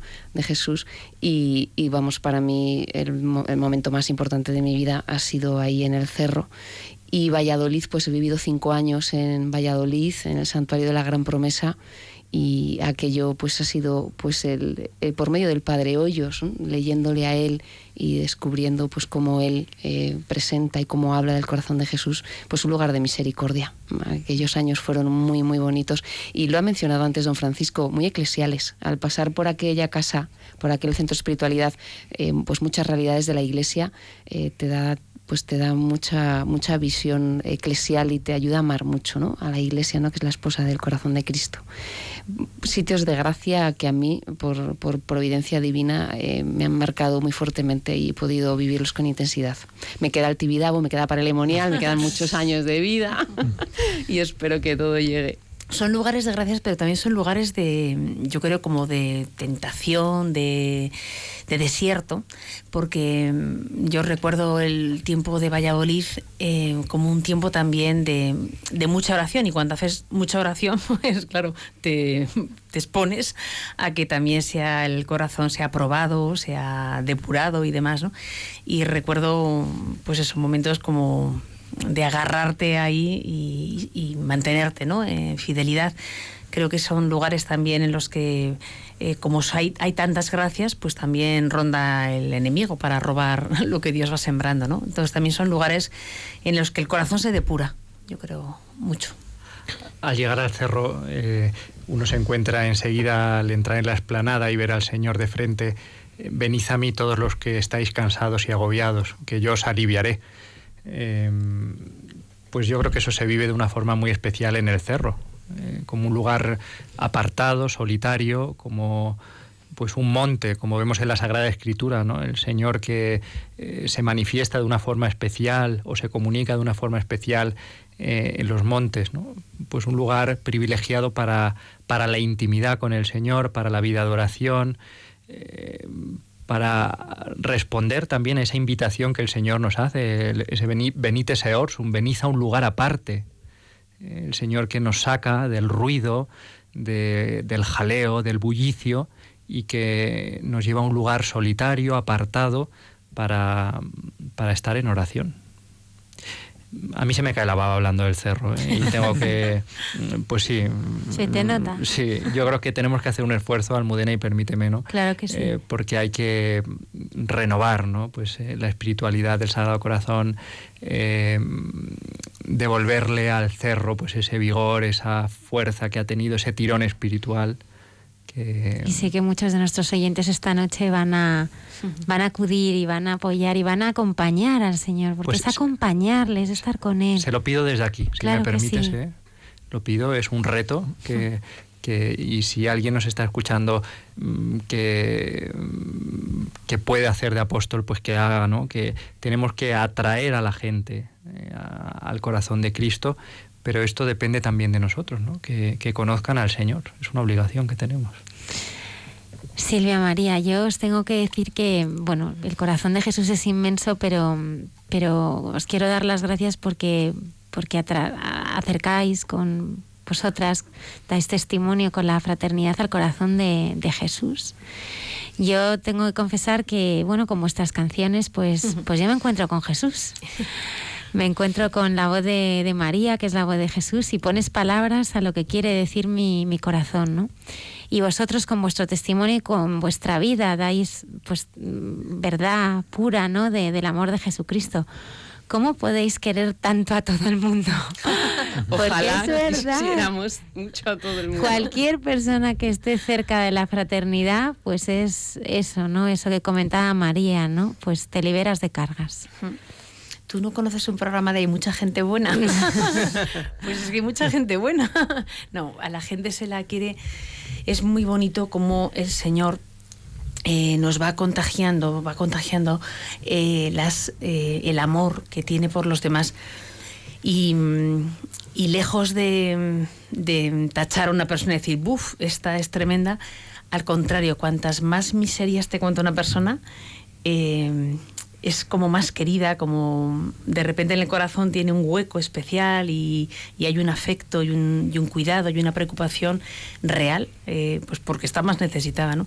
Eh, yo creo que hasta que uno no experimenta eh, cómo Dios ama a, a uno así, no se siente amado por Dios así, es difícil eh, poder amar de esa manera, ¿no? Y yo creo que la gente necesita mm, sentirse amado así para que abran el corazón, para que expulsen todo lo que tienen dentro, ¿no? Es verdad, porque a vosotras no os asusta nada. Bueno, Pues sí, no. sí, sí. Sí. Sí, sí, los bichitos. Cuando No, y, y teniendo la propia experiencia, yo, o sea, ¿qué te va a asustar de los demás? O sea, si es que no hace falta salir muy lejos de ti, ¿no? Para ver eh, de lo que uno es capaz de hacer, ¿no? Cuando, cuando se aparta del Señor. Entonces, pues no te asusta nada. Creo que nos idealizas un poco, ¿eh? Elena, de verdad. Vamos a escucharos Vamos a y... convivir un poco, ya verás No, cómo ya he se te convivido, quita. conozco.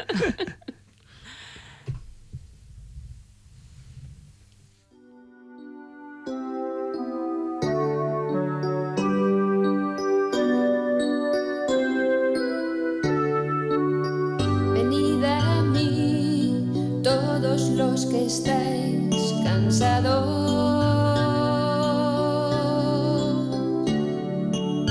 Venid a mí los que os encontráis agobiados.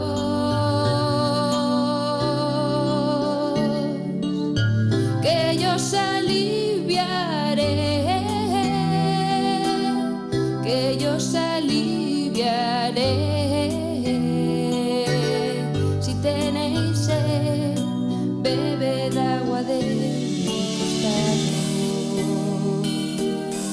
costado.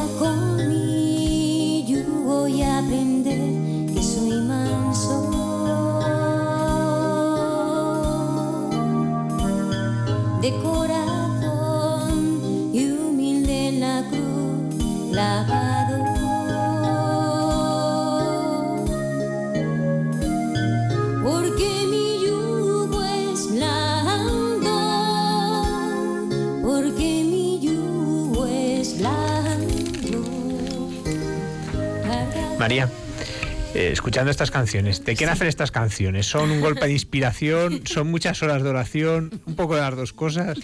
Pues las canciones eh, han salido, han, han brotado o sea, en la fraternidad nos hemos juntado eh, hermanas que cantamos bien.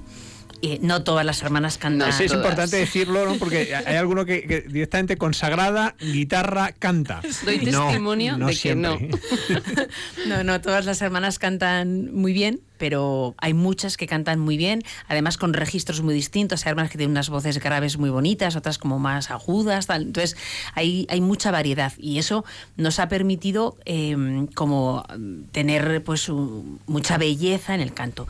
Pero es curioso porque la gente a veces nos pregunta, jo, ensayaréis mucho y tal, y, es, y nosotras no ensayamos cuando cantamos, lo que pasa es que rezamos mucho y cantamos rezando. Entonces es muy bonito porque se nota en los ejercicios, se nota el primer día, segundo día, fenomenal, pero a partir del tercer día que el corazón ya está como ahí más esponjado y que la cosa va estando mejor con el Señor, cantamos mejor, se nos ocurren voces, pero no porque nos pongamos de acuerdo, tú haces la la baja, tú un contracanto, no, sino porque eh, lo que Dios te lleva, te mete por dentro, lo sacas y entonces es muy bonito, ¿no? Y de hecho, eh, los CDs han nacido así, ¿no? De, de esas oraciones, mucha gente nos pedía que grabáramos eh, la música porque les ayudaba a rezar. Entonces, nosotras nunca damos conciertos, que a veces nos han pedido, o solo hicimos una vez en, en la, en la diócesis de Getafe, que nos lo pidió el delegado, Gonzalo Pérez Bocarini, en aquel momento, para ayudar a una misión, tal. Entonces lo hicimos como el gran sacrificio y nos pusimos allí delante de los jóvenes. Pero mm, no hacemos, nosotros no hacemos conciertos, sino que rezamos y, y con la música adoramos y alabamos al Señor y ayudamos a rezar. Entonces, cuando mejor cantamos es tú ponnos en la Eucaristía y ponnos a cantar. Y entonces es cuando mejor cantamos, cuando más bonitos queda y todo mejor. Entonces, Te voy a hacer una pregunta difícil, A pero ¿cuál es tu canción preferida? Bueno, la han puesto antes. Eh, hay un corazón que emana, eh, creo que, que la persona que compuso esta canción pues es una mujer de oración. Pilar Falconi y se nota que esta, esta canción está hecha ante el sagrario, ¿no? Porque va recorriendo toda la vida de Jesús desde esa mirada de ese corazón que ama, que perdona, que levanta, entonces va como recorriendo todas las escenas del Evangelio y me parece que es bellísima. De hecho, hoy en concreto, en la fundación donde hemos estado en misa, ha sido la misa por un, un difunto y se notaba que la familia no era muy practicante, no sabía poner las posturas de la misa, no sabía. Y he dicho que canto en la comunión, yo he dicho esta, porque es que es como mano de santo, es, es una canción que entra, ¿no? que enseguida toca el corazón y que a la gente le conmueve eh, sin saber mucho. ¿Por qué? Porque es el Evangelio cantado. Entonces, por eso yo creo que es de mis favoritas. Pero hay canciones que cantan las hermanas, que han compuesto alguna de las hermanas que son bellísimas, por ejemplo, Adonai, que la compuso Silvia, tal. Son canciones bellísimas, entonces que también transmiten de una manera muy bonita la vivencia interior eh, que, que tienen. Entonces, bueno, todas, que yo cogería todas y las cantaría todas seguidas. Y a ti, Silvia, ¿cuál es la que más te gusta? Pues yo no sé si es un don o es un o no es un don o es un desdón, pero me gustan mucho todas. O sea, no me puedes pedir una canción. Yo disfruto mucho. eh, yo no sé cantar, yo canto muy mal. Bueno, en estos años he conseguido que no me Has callen. mucho, Eh, sí. Gracias, María. Es que en la capilla cantamos al lado, entonces a veces me mira, me dice bien, eh, me alienta. Cuando yo era pequeña no, me, me mandaban callar porque debía ser peor que ahora. Pues con todos cantando tantos años al lado de mis hermanas, he conseguido que no me manden callar, que me dejen. Y yo disfruto mucho escuchando a mis hermanas, cantando con ellas y, rezando con ellas. Pero bien, a mí es que me, me encantan todas, o sea, no me pidas una, yo cualquiera, o sea, cualquiera. Hay una canción, la de las letanías del corazón, porque muchas de las canciones nuestras eh, que cantamos en el CD, eh, unas son compuestas por nosotras, pero otras son de autores, por ejemplo, Gonzalo Mazarrasa, que es nuestro gran inspirador. Eh, pero, por ejemplo, eh, Teresa estaba una vez en un atasco tremendo en la carretera. Y claro, tienes dos opciones, ¿no? O despotricar contra todo, especialmente al ayuntamiento, o ya está, ¿no? Y entonces empezó a rezar, a cantar las letanías del corazón de Jesús. Era el mes de junio y empezó como a poner las música y las, y las cantó. Entonces las fue dando como cuerpo y de ese atasco salió las letanías del corazón de Jesús con música. Una canción preciosa. Y dices, pues mira qué bien. Es muy consolador saber que un atasco puede salir algo bueno. ¿no? Hombre, todo es maravillas. ¿Y a ti, Ramón, hay alguna que te guste especialmente? A mí hay una que me gusta mucho de, de la fraternidad, que es la de ser el deseo de mi Dios. Oh. Sí. Yo creo que el Señor también necesita hoy en día almas donde Él pueda venir a descansar, a recrearse, a tener sus delicias, a tener su descanso, a, tener su consuelo, ¿no? ser el deseo de mi Dios, lugar de su, ¿cómo es María? El lugar de su reposo. Esa canción la compuso Maribel, no está ahora mismo en la fraternidad, pero es una mujer de Dios y de muchísima oración y también refleja lo que ella vivía con el Señor, ¿no? Y es una canción preciosa. La, la letra es de ella y la música es de Teresa. Es muy bonita. Sí. Esa. Esta es, sí. Sí. lugar de su reposo, lugar de su descanso, fuente que sacie su sed, paz que colme su alma, presencia en mí derramada, madero donde se crucifique. silencio donde se haga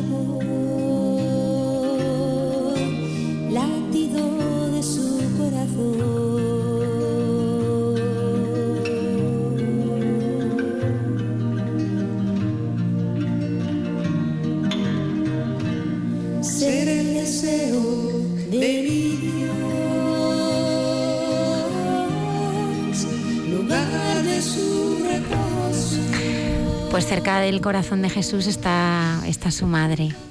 Y quiero preguntaros cómo es también vuestra relación con ella. Porque la verdad es que el corazón de Jesús no se entiende sin el de su madre. Eh, yo precisamente creo que fue en un programa tuyo, Almudena, que hablamos de, de las apariciones de Fátima, de los pastorcitos. Sí, sí, sí, sí, sí. Y, y comenté así de forma un poco confidencial, pero um, con micrófonos abiertos, ¿no? Eh, yo recuerdo un antes y un después en mi devoción a la Virgen y sobre todo en mi relación eh, de, de hijo hacia su madre, que es la Virgen. Eh, recuerdo ahí como un punto importante que fue una charla que nos dieron en el seminario sobre la Virgen de Guadalupe. Eh, la doctora Mercedes. Hombre, por favor, la Moya. iba a nombrar ahora mismo. Y además la quiero dar las gracias porque ha sido una de las inspiradoras de este programa, con Sí. también pues con gran devoción al Sagrado Corazón. La O sea, saludamos. cuando, cuando expuso todo el mensaje de la Virgen de Guadalupe, ¿no? ¿no? No estoy yo aquí que soy tu madre, le decía a Juan Diego, a Juan Dieguito, como le llamaba ella. Pues yo eh, noté que eso a mí me marcó y, y me cambió de forma radical mi, mi manera, mi forma de vivir la devoción a la Virgen, nuestra madre. Y luego, claro, pues eh, no se puede vivir la devoción al corazón de Cristo sin vivir la, la devoción al corazón de la Virgen, al Inmaculado Corazón de la Virgen. Es que están prácticamente, están unidísimos los dos. Yo creo que en mi vida, bueno, quizás la haya pasado a mucha gente, eh, a mí ha sido el corazón de Jesús el que me ha llevado al corazón de María.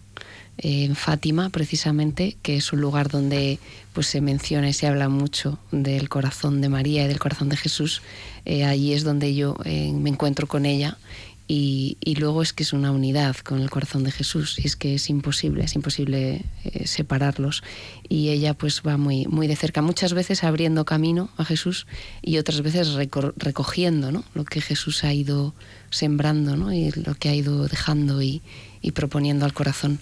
Ella es madre, madre y es eh, muy, muy buena madre. Yo también tengo una experiencia de la, de la Virgen eh, como la que serena, la que la que hace recoger lo que Dios ha dicho para que no se pierda, ¿no? Es como la que hace estar atenta, es atenta María a lo que te ha dicho mi hijo y tal. Y yo descubrí también a la Virgen, bueno, siempre la he querido, en mi casa siempre se ha querido a la Virgen, pero es verdad que cuando yo descubrí más al Señor, eh, era como que él me ponía la mirada en, en la Virgen, ¿no? Yo creo que el Señor tiene un empeño especial en que descubramos a la Virgen, porque yo creo que el Señor sabe muy bien que, que, sin la Virgen desparramamos, sin la Virgen nos perdemos. ¿no? Yo creo que lo que hizo el Señor de llevar a los discípulos como, primer, como primera salida a Caná para ponerles bajo el manto de la Virgen, creo que es lo que hace siempre. ¿no? En cuanto ficha uno, en cuanto coge a uno, es a la Virgen, ¿no? porque si no se me va. Entonces yo creo que la Virgen tiene un toque materno, un algo especial eh, puesto por el Señor que, nos lo contagia, que nos, nos hace, ¿no? Y de las canciones que hablábamos antes, eh, también habéis cantado muchas a la Virgen. Sí. Eh, ¿Cuál es tal vez la, más conocida? creo la Inmaculada, ¿no? Sí, la Inmaculada es el bestseller. ¿cuál, es la, cuál, es la, sí, ¿Cuál es la clave de esa canción? ¿Por qué gusta tanto?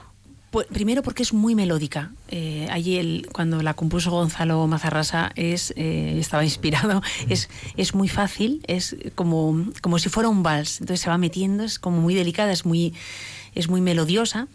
Y, luego porque narra de una manera muy bonita el contraste entre la grandeza de la Virgen, que, está hecha eh, divinamente, y, y, la diferencia con nosotros, ¿no? que, que nosotros no pues hemos metido la pata y nos hemos eh, dejado arrastrar por el pecado. ¿no? Entonces hay esa diferencia radical y en el contraste pues como que luce la Virgen, ¿no? es, esa, esa grandeza de la Virgen que nos lleva al cielo.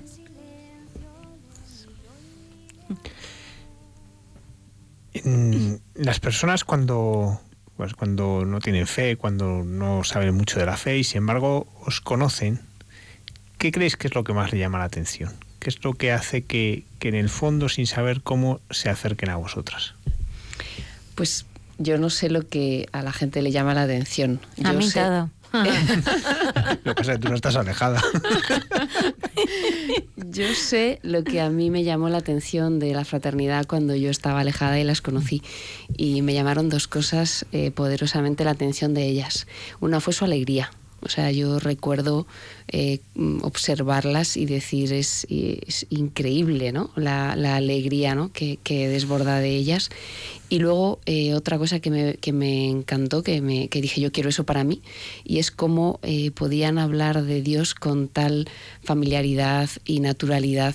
Yo hasta ese momento solamente había, hecho, había escuchado hablar de Dios a sacerdotes y a monjas. Yo me había educado en un colegio de monjas, ellas me hablaban de Dios y conocía a sacerdotes que me hablaban de Dios pero descubrir a personas eh, tan cercanas y tan, tan alegres y con tanta naturalidad hablando de Dios, en la conversación normal, en la vida cotidiana, en, no en el momento de catequesis, que te voy a hablar de Dios ahora que toca, eh, a mí esas dos cosas me, me, encendieron, ¿no? dijeron, yo quiero, ¿no? quiero las dos. Eh, no sé si ahora la gente que se cruza con nosotras lo, lo, ve, ojalá, ¿no? Pero, pero a mí fue lo que me, me, gustó y dije, eso lo quiero para mí, ¿no? Y Dios parece que lo quería también, me llamó a la fraternidad. Una cuestión ahora, este año ha sido el de vuestra expansión misionera. ¿no? sí. habéis salido ya de España por primera vez. No, por primera vez habéis salido de España, sino que, habéis establecido una misión fuera de España. ¿Cómo está siendo la experiencia? Sí, ayer se fueron las hermanas que habían venido en los días de Navidad y unas horas antes de entrar aquí en el estudio mandaban un WhatsApp diciendo estamos ya en Chile.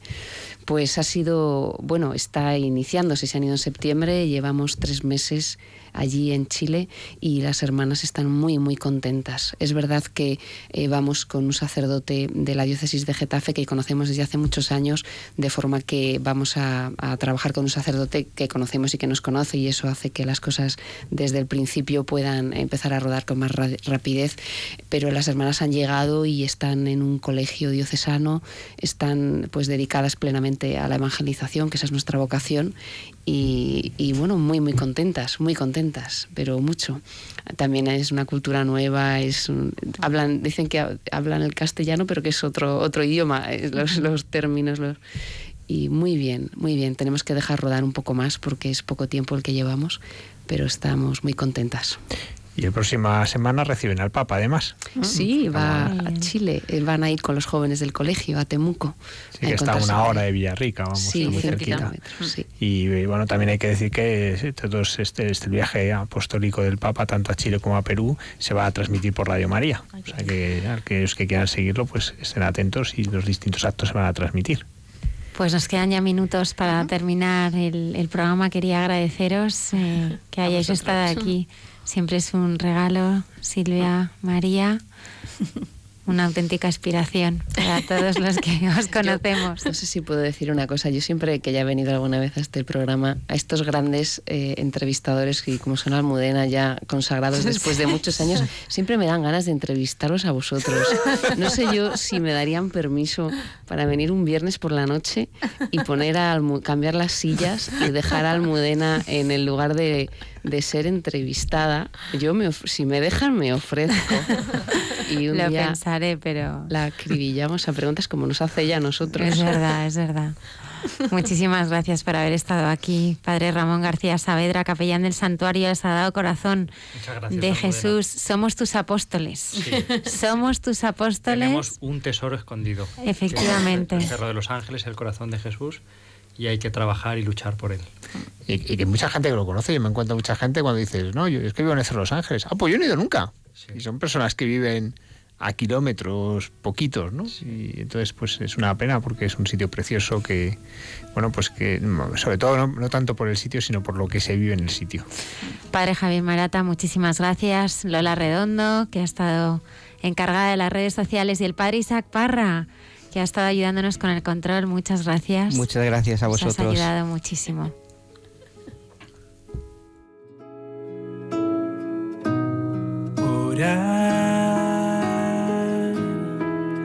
es callar en el silencio, dejando a Dios actuar, orar,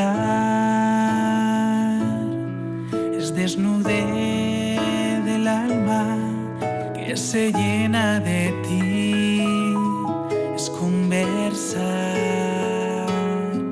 con quien conoce todo de ti.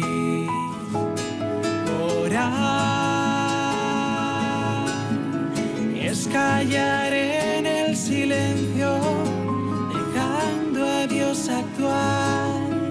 Es sentir que estás conmigo, que nunca me abandonarás. Orar es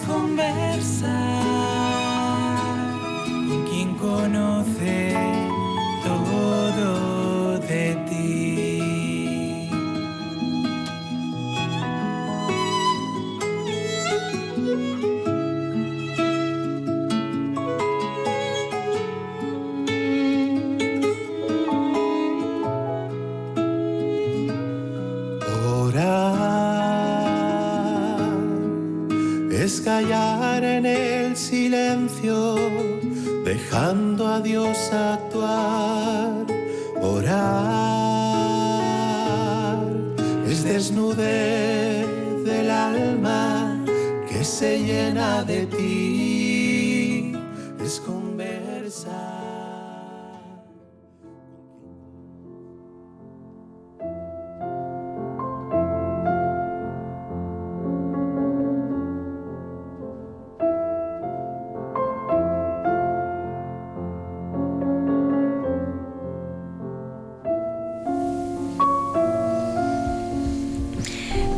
Jesús, amor de mi vida, amigo del hombre, tú que siempre nos escuchas, tú que nos amas y que nos conoces, que sabes cómo estamos, lo que hay en nuestro corazón, te ponemos toda nuestra vida, todas nuestras intenciones, para que nos bendigas, para que nos lleves a ti. Te pido, Señor, por todos y cada uno de los oyentes de Radio María, para que te amen, para que te conozcan cada día más. Te pido, Señor, perdón por todos los pecados de los que somos tuyos. Te pido que nos acerques cada vez más a ti. Danos la gracia de ser apóstoles de tu misericordia, testigos de tu amor en medio del mundo. Enséñanos a amarte como te ama la Virgen, como te aman los santos, como te ama tanta gente buena que hay en medio del mundo. Todo esto Jesús te lo pedimos por medio de la Virgen, a quien queremos querer cada día más. Dios te salve María, llena eres de gracia, el Señor es contigo. Bendita tú eres entre todas las mujeres, y bendito es el fruto de tu vientre Jesús.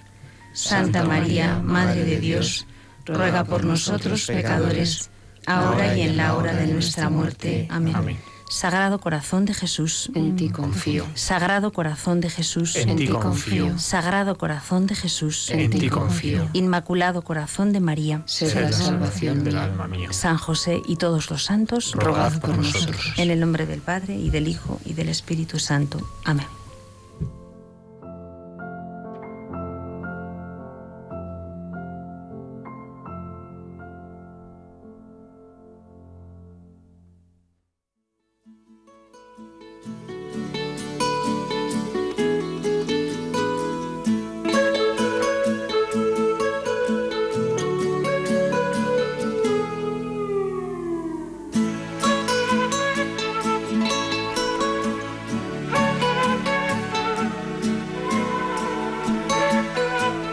Y así finaliza en Radio María. Hay mucha gente buena. Un programa dirigido por Almudena Delgado.